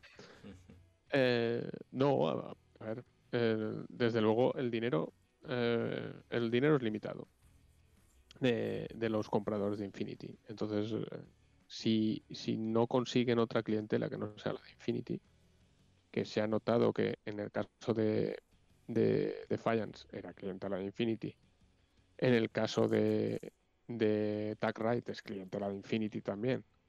Y en el caso de, de del Dungeon Crawler de, de Warcraft no ha habido tanto apoyo de la gente de Infinity, por lo que ha pinchado bastante, pues eh, ese dinero es que es, es el mismo. O sea, puedes hacer un esfuerzo para poner algo más de dinero si ves un producto interesante. Pero no vas a poder poner el doble. No vas a, es decir, lo que no, lo que te gastes allí en esos eh, Kickstarters continuos, pues no te lo vas a gastar en, en Infinity. O si sacas unas miniaturas gigantes de 1.18 a la vez que sacas tu, tu, tu Warcraft, pues ya he oído a varios que, uh, mi pasta no la meto en el, en el Warcraft, yo me lo guardo para los muñecos grandes. Y, y pues eh, es, Eso- es- es que no hay más pasta. Es que es la que tenemos, chavales. Eso fue muy mal timing eh, por parte de Yo- yo lo con lo que me-. Con lo que me he ahorrado, con lo que me he ahorrado de, de, de los Kickstarter, pues me he comprado los franceses de segunda mano. Pues oye, eh, los merovingios, pues mira qué bien. Cosa que es un poco Yo- tonto que no haga el Corvus Belli, que como hacía Games Workshop, que puedas pedir por catálogo. Las cosas, de, todas las cosas del universo que no están en tienda. Pero bueno, eso ya. Eh, te digo uno. por qué no pueden. Porque hay, bueno, hay muchos moldes desaparecidos, pero bueno. Eh, digamos que quizá haya un pequeño problema de, de control de, de ciertas cosas. Ujú. O ahora no- De no descontrol, de descontrol de cosas. descontrol de ciertos temas. Pero bueno, que Pero es la, verdad es que un sistema, un servicio de recast estaría chulo. Pero claro, Claro. no es lo mismo pero Workshop para, que te lo venderlo. Si el tema de SEOcast se estandarizase y todo acabase siendo. SEOcast, yo creo que este sería un buen paso el tema de, de tener para recast minis antiguas. Pero bueno, El, el, el SEOcast funciona exactamente igual que el metal. ¿eh? Bueno, ya estamos Sí, desviando. no, pero aquí, es, es- desvariando. sí, es simplemente por, por, por abaratar, ¿eh? no, no por otra cosa. Ah, bueno, sí, ahora. Vale. Pero bueno, como es para, para coleccionistas, pues las vendes, las vendes caras directamente tú. Entonces, mala suerte. Bueno, eh, continuamos. Dejamos atrás aquí los Kickstarters y nuestras movidas de fan haters y vamos a comentar la siguiente novedad que, que efectivamente nos acabas de... Por fin, por fin, por fin se han desvelado las eh, miniaturas, maxituras de 1.18 de Joy Toy. Eh, van a empezar la línea con minis maxi de, de Ariadnia, ¿no? De, concretamente empiezan con eh, Usariadna y, y un Ratnik. o un Ratnik gigante y varias minis de Marauders. Marauders con, creo que son varios equipamientos, creo que son tres diferentes con, con diferentes los Marauders. unidades. La unidad 1 con pistola, rifle y escopeta, la 2 con ametralladora y luego una con lanzacohetes, pesado. lanzacohetes. Hay una cuarta con, los con silenciador. sí, con, con rifle francotirador, creo que es. Con rifle francotirador. Sí, son los, son los perfiles de Marauder tal cual. Bueno, a ver, empezar con los americanos, pues eh, eh, el mercado de estas cosas, los americanos, eh, es lo más interesante. Entonces, eh, lo que han puesto es, han mezclado un poquito, en lugar del Blackjack, que la verdad es que feo es, eh, pues han puesto el, el Ratnik, que una S5 de estas cosas debe ser como una lavadora, más o menos. O sea que si tenéis sitio al lado de la tele para poner un Ratnik tamaño lavadora, pues... Dice aquí pues que son no, 19,3 centímetros, por lo menos lo que Sí, sí. estoy yo viendo, o sea, casi 20 centímetros. Eso es la, infantería normal. Ah, el El- El la no, infantería Ah, son 10 10,6 centímetros. Hostia, son mucho más pequeños de lo que pensaba. Son más pequeños de lo que de lo que pensamos, sí, sí, sí. O Sí, por lo menos eso, eso es lo que pone aquí en, en las imágenes que estoy viendo yo, vamos. O sea, la, son infantería más- sería tamaño de un móvil y, 1,20. y el Ratnik sería de 1,20. 20 centímetros, una cosa así. Bueno, son buenos cacharracos. ¿eh? Sí, sí. Pues sí, Porque bueno, estos pues, son eh, articulados pero, intercambiables, se han visto como piezas sueltas también y tal. Estos suelen estar muy, en principio hay más cosas. hay- habrá más cosas. A ver, hay muchas muchas cosas interesantes en, en el trasfondo de Infinity como para... me extraña que no hayan sacado samuráis eh, cibernéticos. A mí, claro. a mí me ha extrañado porque cuando se anunció, la imagen que pusieron con el anuncio era la de Yujin, Sí, que sale sí. la IP china y tal. Y yo me esperaba que empezasen por ahí. Correcto, Mm, yo también. La verdad es que deja un poco frío que empiecen por como lo más cercano a lo actual, que no sea que no, no sea nada que te haga destacar Infinity. Pero bueno, ya han dicho que, Pero- que continuarán con diferentes cositas, ¿no? O se supone que van Pero a claro, es- continuar. Lo que hablábamos, no solo es lo que más va a llamar al mercado americano seguramente, sino que Joy Toy ya tiene sus gamas de, De moderno, miniaturas, sí. de, de guerra moderna y tal. Y ellos mismos sabrán lo bien que tiran. Sí, que igual eso se lo meten a sus propios compradores y ya está. Yo Sí, creo yo que creo que serán muy próximas a sus diseños ya. Eso es, las miniaturas mezclar. ariadnas me parece que es el, el paso más más lógico entre los compradores de Joy Toy y los compradores de Infinity. Porque luego sí que ya tienes los de Warhammer 40.000, pero es que claro, eso es, es una estética completamente distinta. Sí, y mucho mercado. Bueno, Mucho mercado. Dejando Joy Toy y antes de pasar a las novedades de Infinity, también comentar que estamos en periodo de preinscripción del interplanetario, que desde ya podéis rellenar la, la inscripción y que es importante que la tengáis relleno de cara al día 27 de febrero, ¿no? Si no me equivoco, Sí. que es el día que hay que estar ahí con el F5 para clicar y unirte si por lo menos quieres ir a, a los torneos. Y que, explo- y que explote todo. y Yo for- esas cosas me las ahorro. el día del caos. El día del caos. El día del CAS. Bueno, la idea es esa, hacer, haces la preinscripción y con todo ya el formulario relleno, pues ya hay un día que solo tienes que clicar para ver si consigues plaza. Que tenemos esta vez 180 plazas de Infinity, eh, 40 plazas de Aristella, más el torneo, o sea, el torneo iba a decir, el concurso de pintura que es el Crow Award. Vamos. Que por cierto, me ha parecido entender que este año no hay torneo de orcas y focas, este año no hay torneo de novatos y de pros. Eso nos ha- eso, eso pone o nos han dicho. mm, Dividirán el torneo en torneo. dos para, para gestión, para gestionarlo mejor, pero son dos torneos, o sea, es, es un único, o sea, no se diferencia por nivel de jugadores ni por nada. Eso es. Estarán mezclados, en principio. Así que bueno, yo este año, este año iré de árbitro, así que ya, ya haremos una pequeña charlita post Inter por aquí. Así me, a- me ahorro el estrés, ¿no? De tener que darle al botoncito y me ahorro perder. Yo voy directamente ganado allí. Sí, Nadie yo- me va a ganar en el Inter. Yo voy ganado.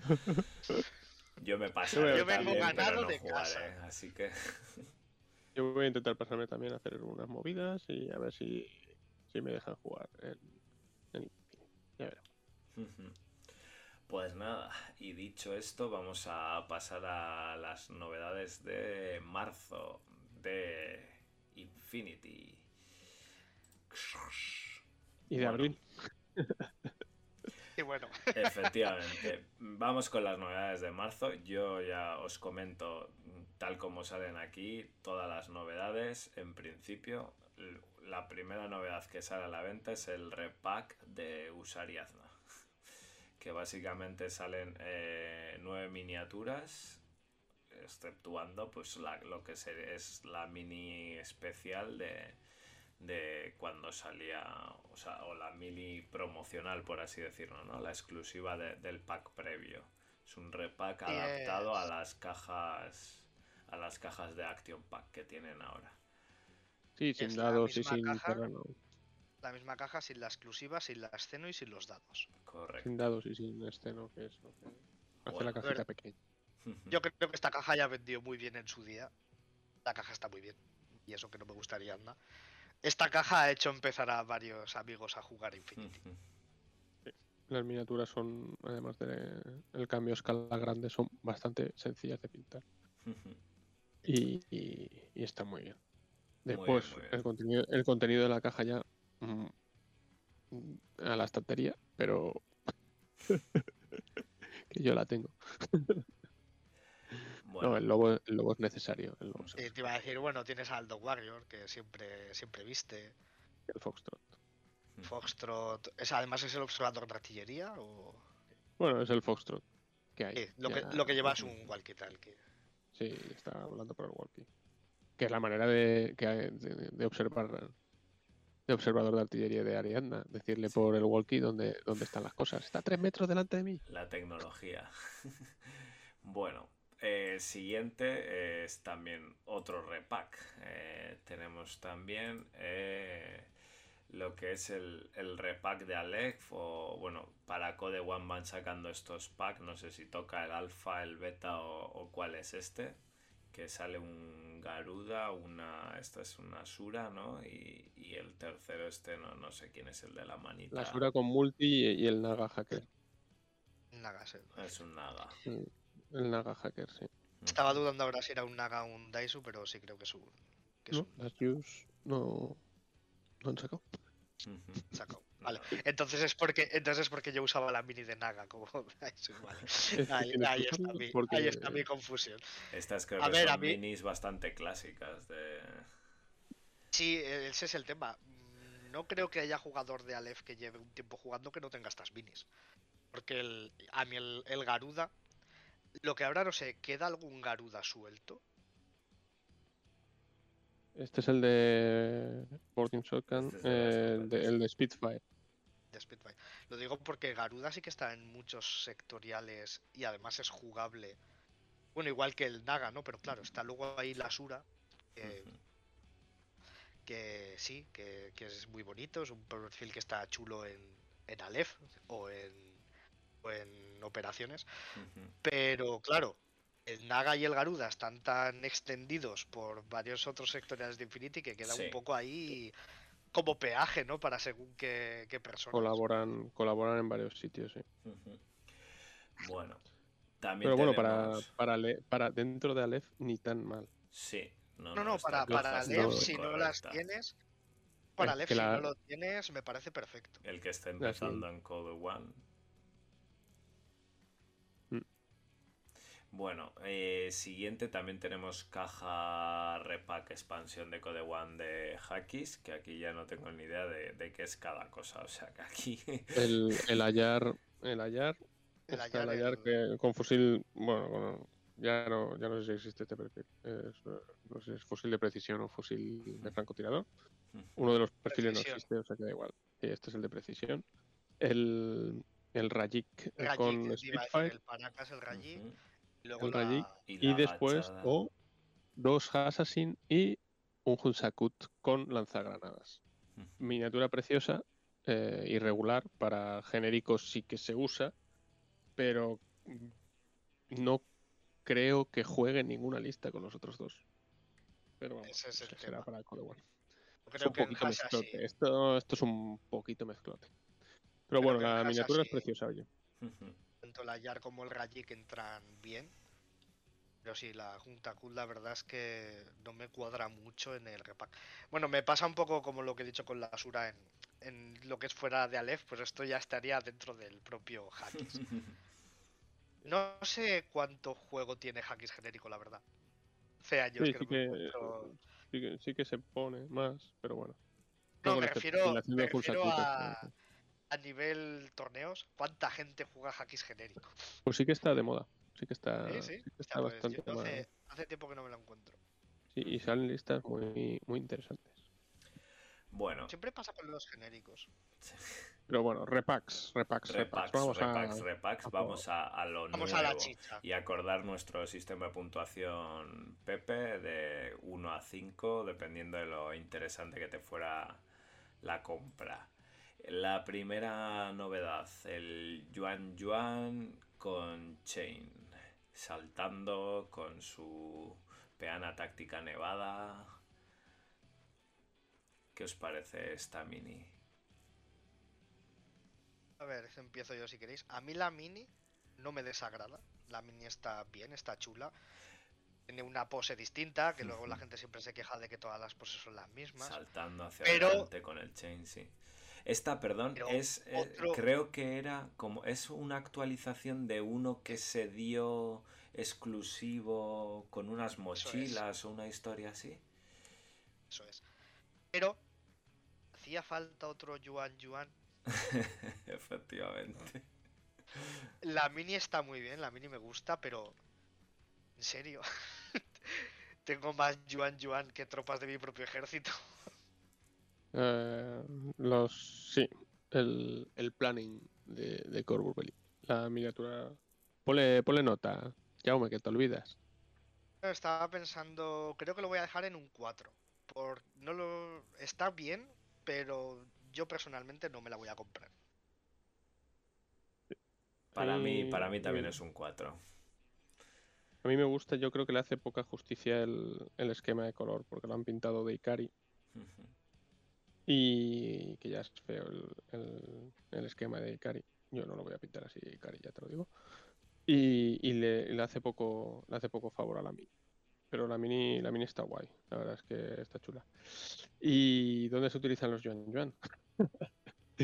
Pues, pues eso, no sé. eh, parece ser que necesitábamos dos Yuan Yuan para la- los jugadores nuevos. Eh, Que además se actualizó la chica hace poco, o sea que. y la chica se actualizó auto homenaje, muy guapa la mini. Eh, Es eso, es que no- los Yuan Yuan tienen minis muy chulas, pero no necesitas tantos Yuan Yuan.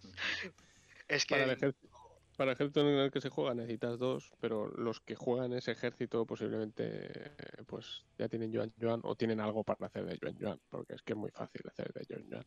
Es que no puedo alinear Yuan Yuan y tengo los tres Yuan Yuan gordos, Imagínate. Pues, más alguno de los antiguos. Pues nada, pasamos a la siguiente. ¿Tú le has puesto puntos, Dani? Sí, un 4. 4, pues un 4 los tres. Muy bien, muy bien. La siguiente es eh, la versión pintada de lo que, los renders que ya habíamos visto, alguna pose nueva de la moto de O12. Las tres motos, el remoto, la moto y el re remoto. Y la remotitia. ¿Qué os parece así pintada ya definitivamente? ¿Cómo la veis? A ver, a ver. La moto así sola no está mal.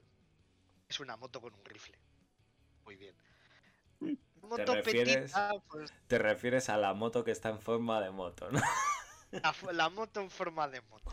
La moto petita es maravillosa. Es, es una puta moto S1. Es, es preciosa. Pero es que la moto desplegada en señor está muy hastiado con la vida. Está, Ha mejorado, ¿eh? Ha mejorado Ha bastante mejorado del render. respecto al render. ha mejorado mucho, pero sigue siendo un oficinista un lunes a las 8 de la mañana que se la suda todo. Es, es un es un guardia civil. Es un guardia civil hasta los cojones de la vida. Va de Uy, doce. azul. Bueno, pero me refiero a, a- Al sentimiento. a- exacto, a lo que me transmite. A ver. Está muy bien, pero no sé. En la moto petita casi me hace subirlo al 4, pero lo voy a dejar en un 3. Simplemente porque me hace mucha gracia lo de la moto pequeñita, porque soy gilipollas. Pues mira, a mí es lo que menos me, me gusta de la, de la caja, porque además se supone que, que la S1 es como un acompañante del otro perfil, porque el otro perfil sí que se Sí. transforma y tal. Entonces yo la verdad es que no le veo sentido a tener una, una mini moto S1. O sea, le hubiera hecho de hecho una especie de dron tipo pues eh, lo que lleva el Warcraft, fro- el, War, el Iba a decir la- la Warcraft flotando, ¿no? O sea, como si fueras una moto que está patrullando y tuvieras un dron que está vigilando también a la vez que tú, pero allí. Eso, que vaya por una autopista una, una moto y una mini moto al lado. Una No lo moto. veo.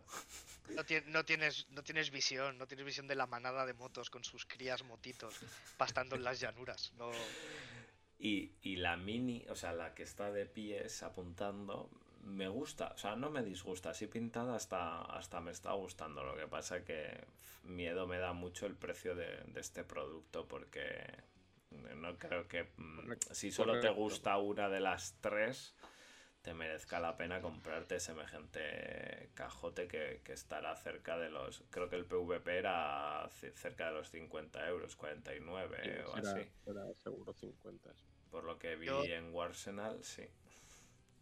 tengo un problema con esta caja y es que no puedo evitar compararlo con la Náutica. Y me gusta mucho más la Náutica. Hombre, hombre. Muchísimo más. Y eso que la zona náutica ya es un es un es un producto eh, con un gran fallo, que es una miniatura de 30 puntos que vale 50 eurazos, Mm. que es un, un mega fallo, pero bueno. Hostia, pero es que el remoto de la Náutica me parece la forma humanoide, Sí. parece tan superior Es que tiene postura, La este está es mucho más agresiva que este. Este no tiene postura. Este le sacaron el arte, es, está ahí súper flipado haciendo no sé qué, ahí como kung fu. Aquí Mira te está que, diciendo papeles, por favor. Le han, le han retocado los hombros porque deprimido no está, pero vamos, está a punto, a punto de pillarse la baja por burnout. Y, y no, es, es- es un error de todo. De perfil, de, de, de miniatura, es súper absurdo lo de la moto que va sola con una pistola al lado, el roboto súper triste con, y después la minimoto, es, es una súper tristeza, tío. Es, es todo La ha súper ganado en una tristeza. feria. Yo, Va yo a, val- va a valer va a valer una pasta, va a valer una pasta super pastor y, y, y, buf, no sé, no sé qué, en qué estaban pensando. Y no te diré más, han cambiado el esquema de, de O12 en esta miniatura y está también más apagado, más triste. ¿Cómo, O sea, cómo lo han cambiado? Que dices que el azul es más no, oscuro. no es, no es el mismo azul, no es el Ah, mismo El, azul. ro- el robot que está triste y azul. El robot que está triste y azul, tal cual. Sí, sí, sí, es que son- es, uno. demasiado, es demasiado estático todo hasta... Mi, hasta- mi puntuación es, es, es un 1. Pues yo, siguiendo la puntuación Pepe, tendría que ponerle un 2, porque el 3 es, me la compraría, pero porque es de mi ejército, ¿no? Y teniendo 12, uf, es que igual hasta me compro la Zornáutica y la pinto de O12, y total. Es que Eso no lo había pensado yo. Es una muy buena opción. Es, es mucha mejor. Pero no tienes la minimoto. Pero no tienes a mi moto, pues te coges un, lo que sea. sé, Una un-. Una un wild parrot, un wild parrot y, y- y lo utilizas de, de minimoto, tío. Mucho Bueno, vamos a la siguiente novedad, que es eh, la caja de cuatro de lobos y, y que, cu- cuáles son los otros lobos y Diablos. y diablos Diablos. de corregidores esto no esto es puramente novedad no se había visto hasta ahora ni los renders ni pintados ni nada Eh, Los perfiles nuevos de corregido. sí los efectivamente Pero faltan, faltan aún alguna cosilla. Los. Vaders se llaman. Bueno, los perfiles los nuevos. pero- invaders ya está Los los invaders ya están. sombra no O Bueno, ya están los, Sombra. El, segundo, el segundo, el segundo sombra. Hay un sombra en la caja. Eso es. bueno ¿qué os- ¿qué os Pues, parecen estas yo- minis? A mí me gustan. Me gustan mucho. Sí, aquí viene Mm. mi 5 también sí sí sí Va a decir, Uf, me gustan mu- mucho. No sé si 5, ¿eh? Menos mal que hemos variado el personal en, e- en este, en este programa. Venga, venga. No sé, no sé si llega al 5, pero es que los, los lobos son los de los escudos, ¿verdad? Lo- Sí. Los, Sí, antidisturbios. los De la lobos son los, cachiporra y el los antidisturbios. de- de Es que me, me de mola, me mola mucho.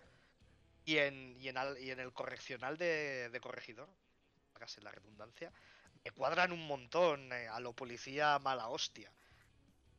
Luego los diablos, pues bueno, los diablos me gustan un poco menos en comparación a los lobos, pero está, está muy chula la mini. Pero la veo demasiado cyberpunk genérica. Pues a mí es lo que me cautiva, de hecho, o sea, el Claro, si te homenaje al propio personaje cyberpunk, de Cyberpunk Kayaki. Jackie. Es que es, es Jackie totalmente. Si te mola el. Si te mola Cyberpunk, que si estás jugando a Infinity seguramente te mole, estas minis seguramente te van a molar. Pero no sé, el puntillo de, de la policía de, de lo- de los lobos me gusta muchísimo. Yo le voy a dar un 4,5.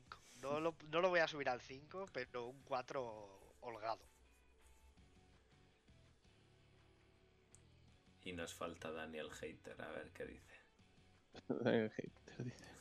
Pues ¿Cómo- eh, yo esta miniatura ya las he, yo esta miniatura ya las he tenido para 40.000. Se llamaban Adeptus Arbites. Y, ahora sale el, home- el homenaje, el homenaje se les ha pasado un poco. Las veo bastante, a los lobos los veo bastante aburridos.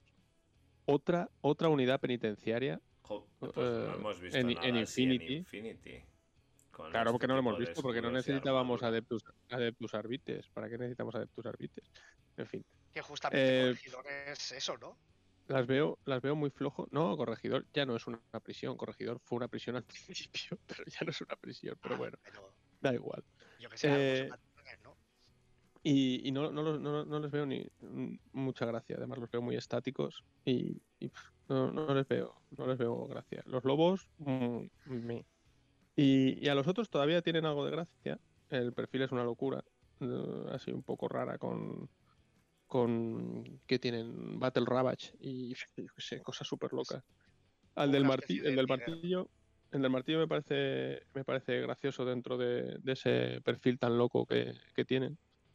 Y, y cada vez que lo veo me parece mejor. Creo que lo de la textura del pantalón y eso lo hará bastante fácil de pintar. O sea que lo veo una miniatura para la intención bastante bien hecha. Eh, bastante. O sea, estos van a ser.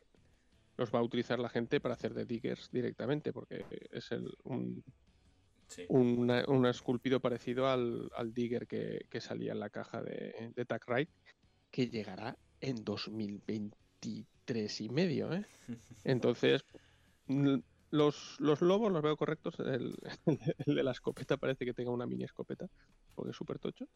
Pero bueno, pero los, los adeptus, o sea, los, lobos, no, los diablos. no te Los lobos me parecen súper aburridos y, y sin sentido en corregidor, que fue una prisión al principio, pero en principio, o sea, en principio, eh, según el trasfondo ya no es una prisión.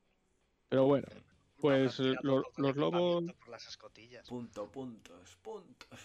pues eh, los lobos me, me fastidian mucho la caja. Se va a quedar en un en un 2. Wow. Bueno, y No, la mini. No la voy a pillar. La, la mini exclusiva de, de eventos de este año, María la Problemática. ¿Qué, tal, ¿Qué os parece Mary Problems y su nueva desecho táctico? Pues si te digo que a mí me encanta, no sé. es- La mini de Mary nueva me encanta. Mira que la anterior tuvo, tuvo coñas, hubo, Fue duramente. hubo comentarios jocosos a su alrededor. Y he de decir que el, el render que acompañaba a la figura, que sale en plan prácticamente celestial, es muy bueno también. Si hubiesen sacado una miniatura así, también podría haber estado muy chula. Pero esta me gusta, incluso gente hablando por los grupos, de aprovechar la postura para hacer como que está tirando sobre algo, no sé. Vale Ah, que es lo que voy a hacer. un pedazo de desecho táctico enorme. A mí la miniatura me gusta. Yo esta creo que sí que le doy el 5. Yo también.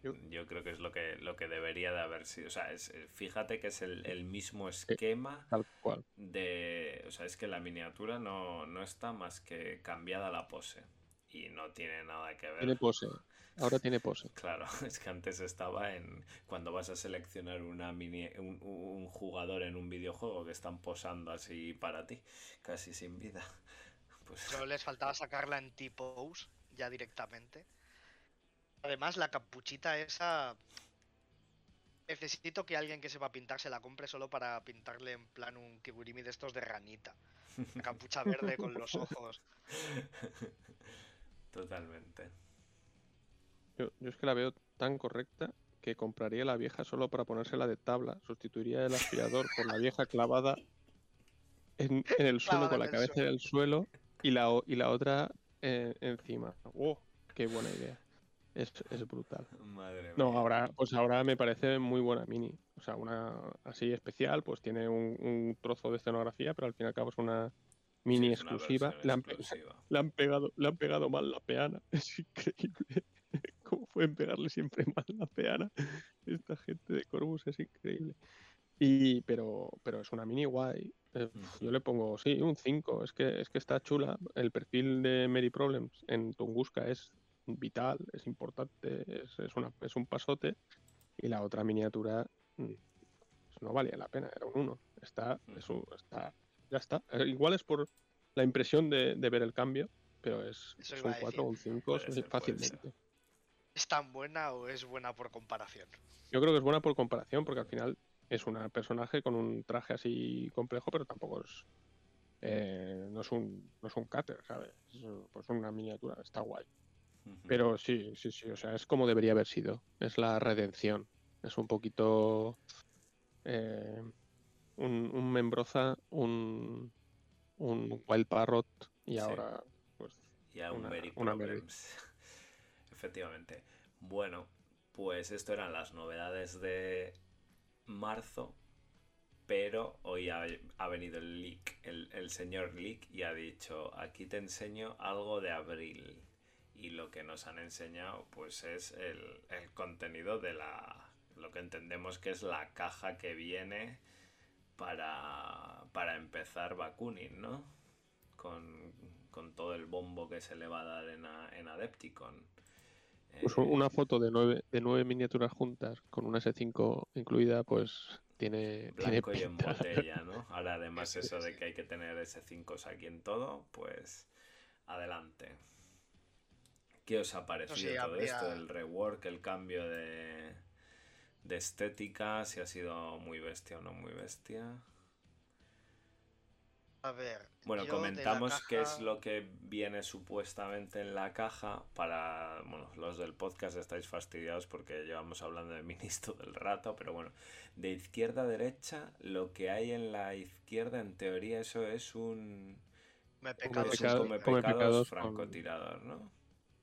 Que esperemos que le pongan algo extra al perfil o Sí, hay que cambiarle el arma. O a la estantería. Luego tenemos en la otra esquina, justo en, en la esquina contraria, lo que parece ser un perfil nuevo que será de ingeniero, que además es como una especie de novicia de las monjas, porque lleva un- algo en el cuello, pero no lleva, no lleva el, la, La esto, cofia. la cofia. Sí, yo creo o opino que será algo parecido al, a lo que pasó con el maquinista de OM, ¿no? Que luego salió el, el perfil propio y demás, pues creo que será algo parecido. Una especie de clockmaker, pero Sí. de Bakunin. Exactamente. A su izquierda tenemos otra mini ya conocida que es esta hacker con la máscara. La esta, este, la custodia. La custodia. La custodia. Y luego entre medias, pues nos faltan todas las mini tochas. Nos faltan la- las tres monjas y las dos IPs nuevas, ¿vale? Entonces tenemos do- dos IPs con, con pecho de barca, cabeza con casco a media, a media cabeza y una coronita por Una aura, detrás. una aura sagrada, sí. Equipados los dos con espadas, una lleva lanzacohetes, la otra lleva chain rifle, pintadas en negro y rojo, muy guapo. Y en med- entre medias tenemos tres monjas, dos con el con la cofia negra y una Con blanca y y Lo medias. Moiras bueno-. Así que lo bueno es que las- exactamente. Las, las moiras parecen llevar el sniper que está claramente y la que lleva el arma a la espalda parece ser una HMG por el cargador. nómada del Mm, HMG. ¿Seguro? puede ser, puede ser. El cargador, el cargador es de podría ser de HMG, sí. Podría. Yo es que. Podría ser, no es- como más cuadrada la, la- la boca, ¿no? Pero bueno, no sé. Pero bueno, Es- que me acabo de fijar que va pisando un caparazón de tortuga táctico, no lo había visto hasta ahora. Mm, interesante. Bueno, y la sanadora, la sanadora detrás que, que es un poquito más sosilla, así por lo que. Sí, yo creo que la sanadora es la de que menos me gusta. Y luego falta y un, y una mochila ahí colgando. Y luego detrás del todo... el elefante en la habitación. Correcto. Una S5 con sus bracitos extra. Y con un eh, espadón. espadón enorme y, y ancho de narices. Porque no es tan largo ¿Veis lo que que es, es tendrá- ancho. ¿Creéis que tendrá la misma regla que los diggers y demás? Porque así tipo exoesqueleto todo ha tenido siempre el Battle Ravage, ¿no? No tenemos ningún exoesqueleto que no lo tenga, así de este tipo. Están... tendrán que dar nuevo, si no, al final van ser, van a ser todas igual. Sí, pero me refiero que porque ahora tenemos los diggers, los diablos y el Radnik y el y el Blackjack. Y ahora este. Mm, ¿Podría ser el primero sin esa regla? Podría, pero no sé. Me cuadra bastante. Sí, la verdad Sí, es que es como viendo la foto lleva poca chapa, ¿eh? Efectivamente. Lleva Sí, poca sí, chapa. los brazos están como muy eh, descubiertos. A ver, Brazos, Battle el Ravage. Battle Ravage es esa- ese tipo de reglas que simplifica tanto aprender a jugar a Infinity, ¿no? Que ne- tienes un segundo perfil para la miniatura cuando te hacen una herida, que es muy, muy, muy bueno para aprender a jugar. Pues Lo esto- podemos, lo podemos mejorar. Tiras un dado de 20 y si sale Sí. eh, si salen resultados pares, pierde el brazo derecho y pierde el arma del brazo derecho. Y si Le salen pares, el del daños. izquierdo. Años por localización, le falta. Bueno. Eh, especulaciones de qué va a pasar con con Bakunin. Especulaciones o aspecto. ¿De qué hablamos primero? Bueno, venga, aspecto, aspecto primero, venga. Ya que estamos con ello, aspecto primero. Aspecto. Hay miniaturas que tienen buena pinta. Lo que yo veo es que las moiras, las moiras y las sanadoras son demasiado monjas. Me recuerdan además a, a una línea de monjas que tiene Raging Heroes. Sí. Y son muy monjas, un poco modernas y, y un poco guerreras. Ujú. Eh, Tabardos. el problema es que las moiras, las moiras enseñaculos que tenía Infinity eran una de las últimas minis, eh, o, o sí, de la última generación de minis eh, hechas a mano, creo yo, todavía. O sea, esculpidas a mano. Y son unas minis que miden, no miden un milímetro en ningún sitio. O sea, están por debajo del finísimas. milímetro en todas partes. Son finísimas, finísimas.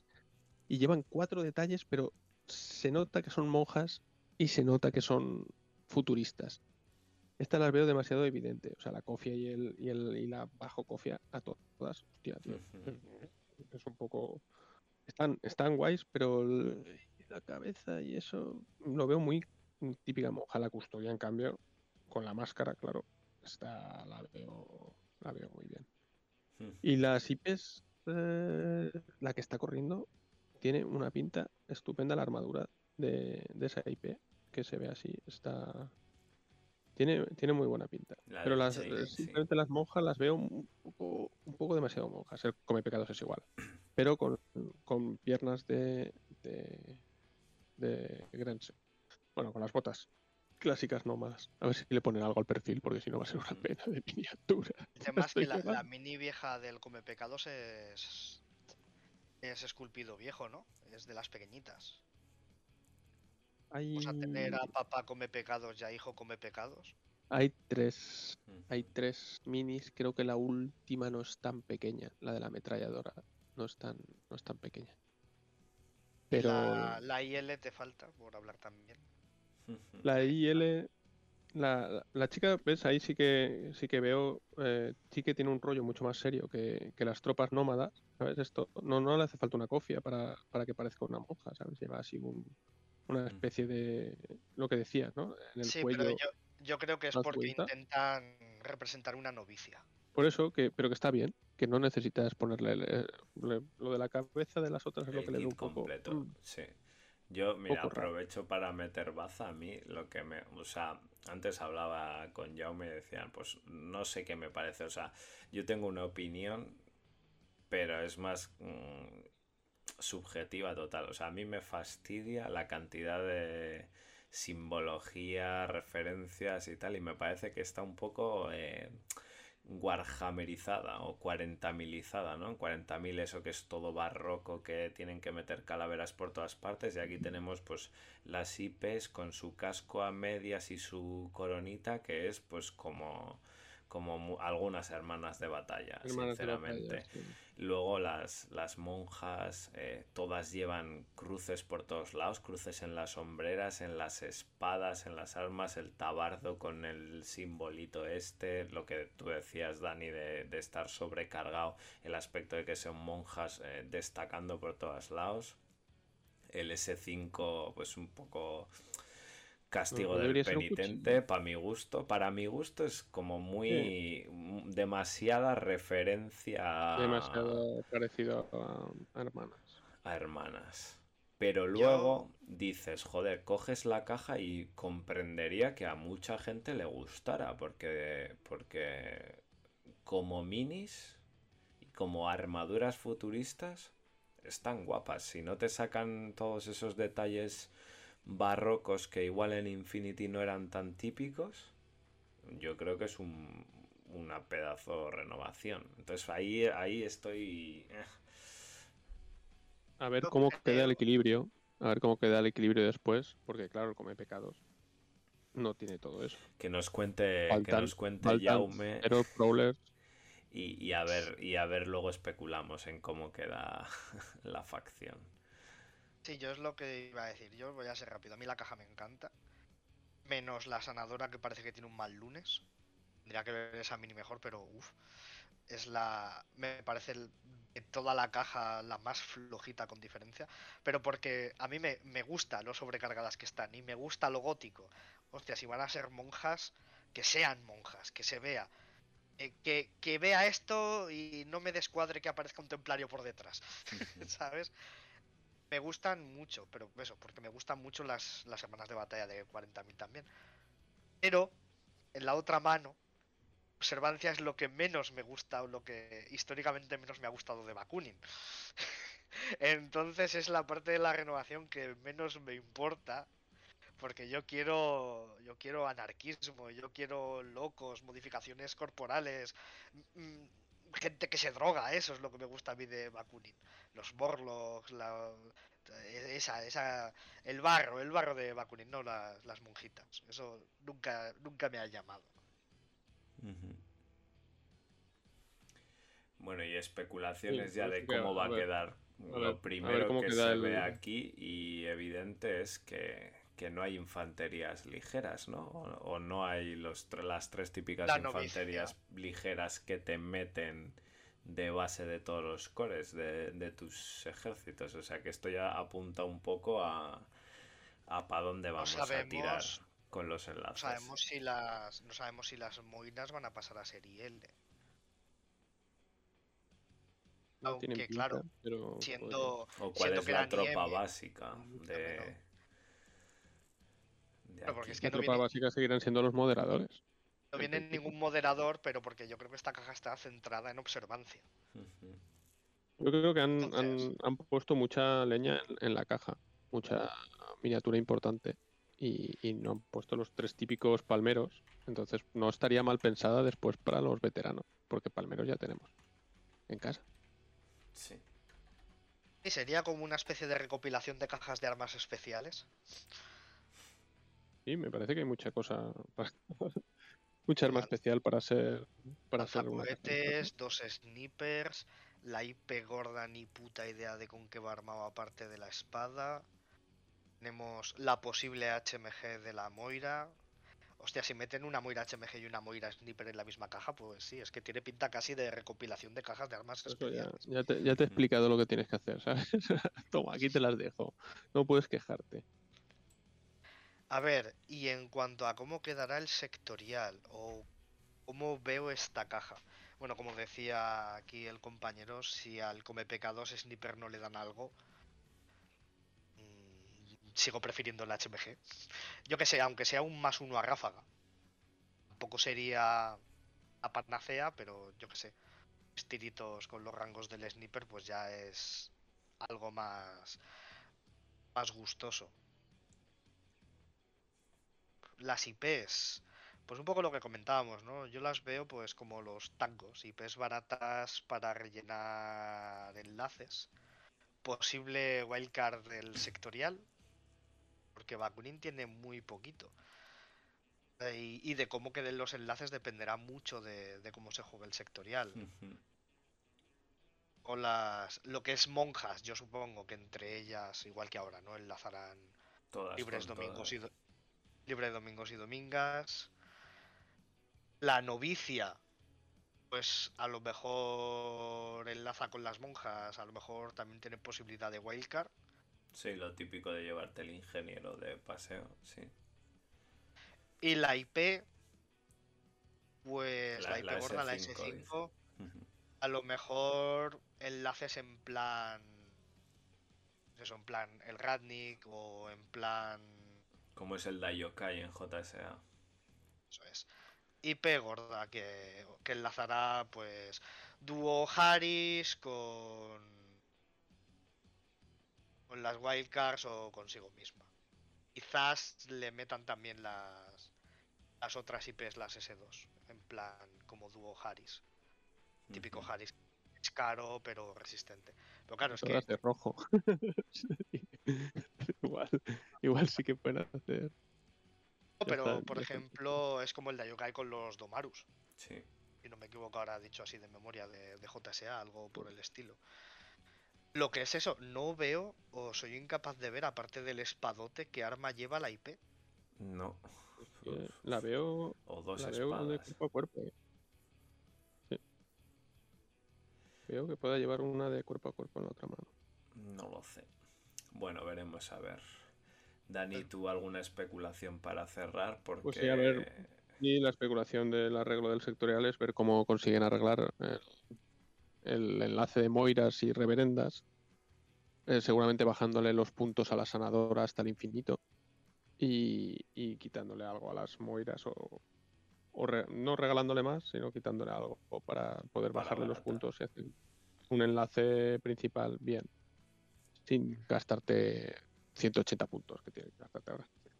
Y, y a ver cómo combinan después eh, la presencia de estas IPs y qué pasa con las Riot. O sea, las Riot ahora mismo son la base del sectorial. Todo- se juegan Riots, Riots solas o Riots mezcladas. Y, y a ver qué, qué pasa con ellas. Si las reverendas van a ser las, las protagonistas, por las Riot, a ver qué papel Juega. tienen entonces, eh, quizás, quizás para, para Harris o, y, y darle más, más eh, presencia a estas. El- entonces, pues a ver cómo solucionan eso y, y a ver qué pasa con el resto de, de tropas, los ceros, los prowlers, a ver si arreglan los prowlers, estaría bien. Y, y, y después las warbands, que también son de este sectorial, a ver qué pinta tienen. Eh, a mí la verdad es que las anteriores no me gustaban todo ese rollo mm, homenaje los películas. Morlocks. Sí, homena- Es todos los homenajes a, la a las películas de los Morlocks y tal, pues tampoco eh, tampoco me molaban especialmente. Entonces, pues a ver qué, qué hacen y, y cómo quedan. A ver cómo solucionan. El problema que tienen es el enlace de las Moiras. A ver qué, cuál es la solución. Si poner a esta chica ingeniera con ellas o, o que la sanadora, por, por ser la mínima fea de la caja, pues valga 15 puntos en el juego. Es que lo, lo de la sanadora. Es, María Teresa de. Calcuta. Es María Teresa de Calcuta. Sí, sí. Nunca lo he entendido mucho porque no deja de ser una, una tropa de una herida con mimetismo 3 que valga más de 30 puntos. Es que le. Sí, que Hicieron un- un mix. CC22, Todas que tienen CD13. demasiadas cosas. Sí. Es que hicieron un mix ahí muy raro. Hicieron ahí un mix muy raro. Con arma explosiva y CC. Y pues, igual se lo debería dejar todo eso. Dejarse el entrenamiento de cuerpo a cuerpo. Y Pero estamos en lo de siempre. CC22 con arma explosiva. ¿De qué te vale? Para matar a algún palmero, porque es que por mucho CC alto que tengas, un especialista CC te va a partir la puta boca.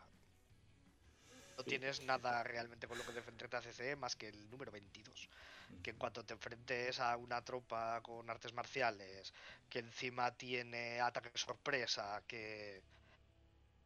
que tiene, yo qué sé, Azulenka con ráfaga 4 en CC, no sé, no, no, no lo veo útil. no ha pasado nunca. No ha pasado nunca. Entonces yo creo que se, lo pueden ahorrar. Porque nunca ha pasado. La sanadora nunca se ha ido a combatir, a combatir en cuerpo a cuerpo Mm. con nadie. eh, Porque no. Eh, Yo que sé, que si le quieres meter algo de CC, haces como han hecho con, con algunos médicos y sanitarios últimamente, le metes CC 17-18, le pones un arma CC monofilo, mira, si cuela, pues ha colado. Pero no la vas a lanzar a cuerpo a cuerpo, Ujú. claro. Bueno, No, pues. Yo creo que es la especialista también y la que tiene que mantenerte el core vivo a ver cómo a ver cómo lo resuelven. Eso es, son las dudas, desde luego. Esto ha Las sido moiras en todo. sí, y supongo que sabremos bastantes más cositas en el programa de- del próximo del, del mes de marzo, ¿no? Que ahí ya podremos darle bien a gusto a todo esto porque tendrá que ser anunciado todo, esperemos con semana, con Adepticon y con, y con todo ya estar a tope. Así que nada, ahora mismo al final lo único que hacemos es especular. ganitas de perfiles, a ver cómo se queda esto. Nada, pues esto ha sido todo el, el programa de febrero. eh, nos vamos a ir despidiendo. Un abrazo, Yaume. Besito. Dani. Un saludo a todos. eh, solo de recordar que, que hemos crecido y que, y que el feedback es importante para nosotros y todo eso que, que siempre nos olvidamos de decir. Así que nada, me despido y juntaros a, al interplanetario. Un saludo a todos y hasta el próximo mes.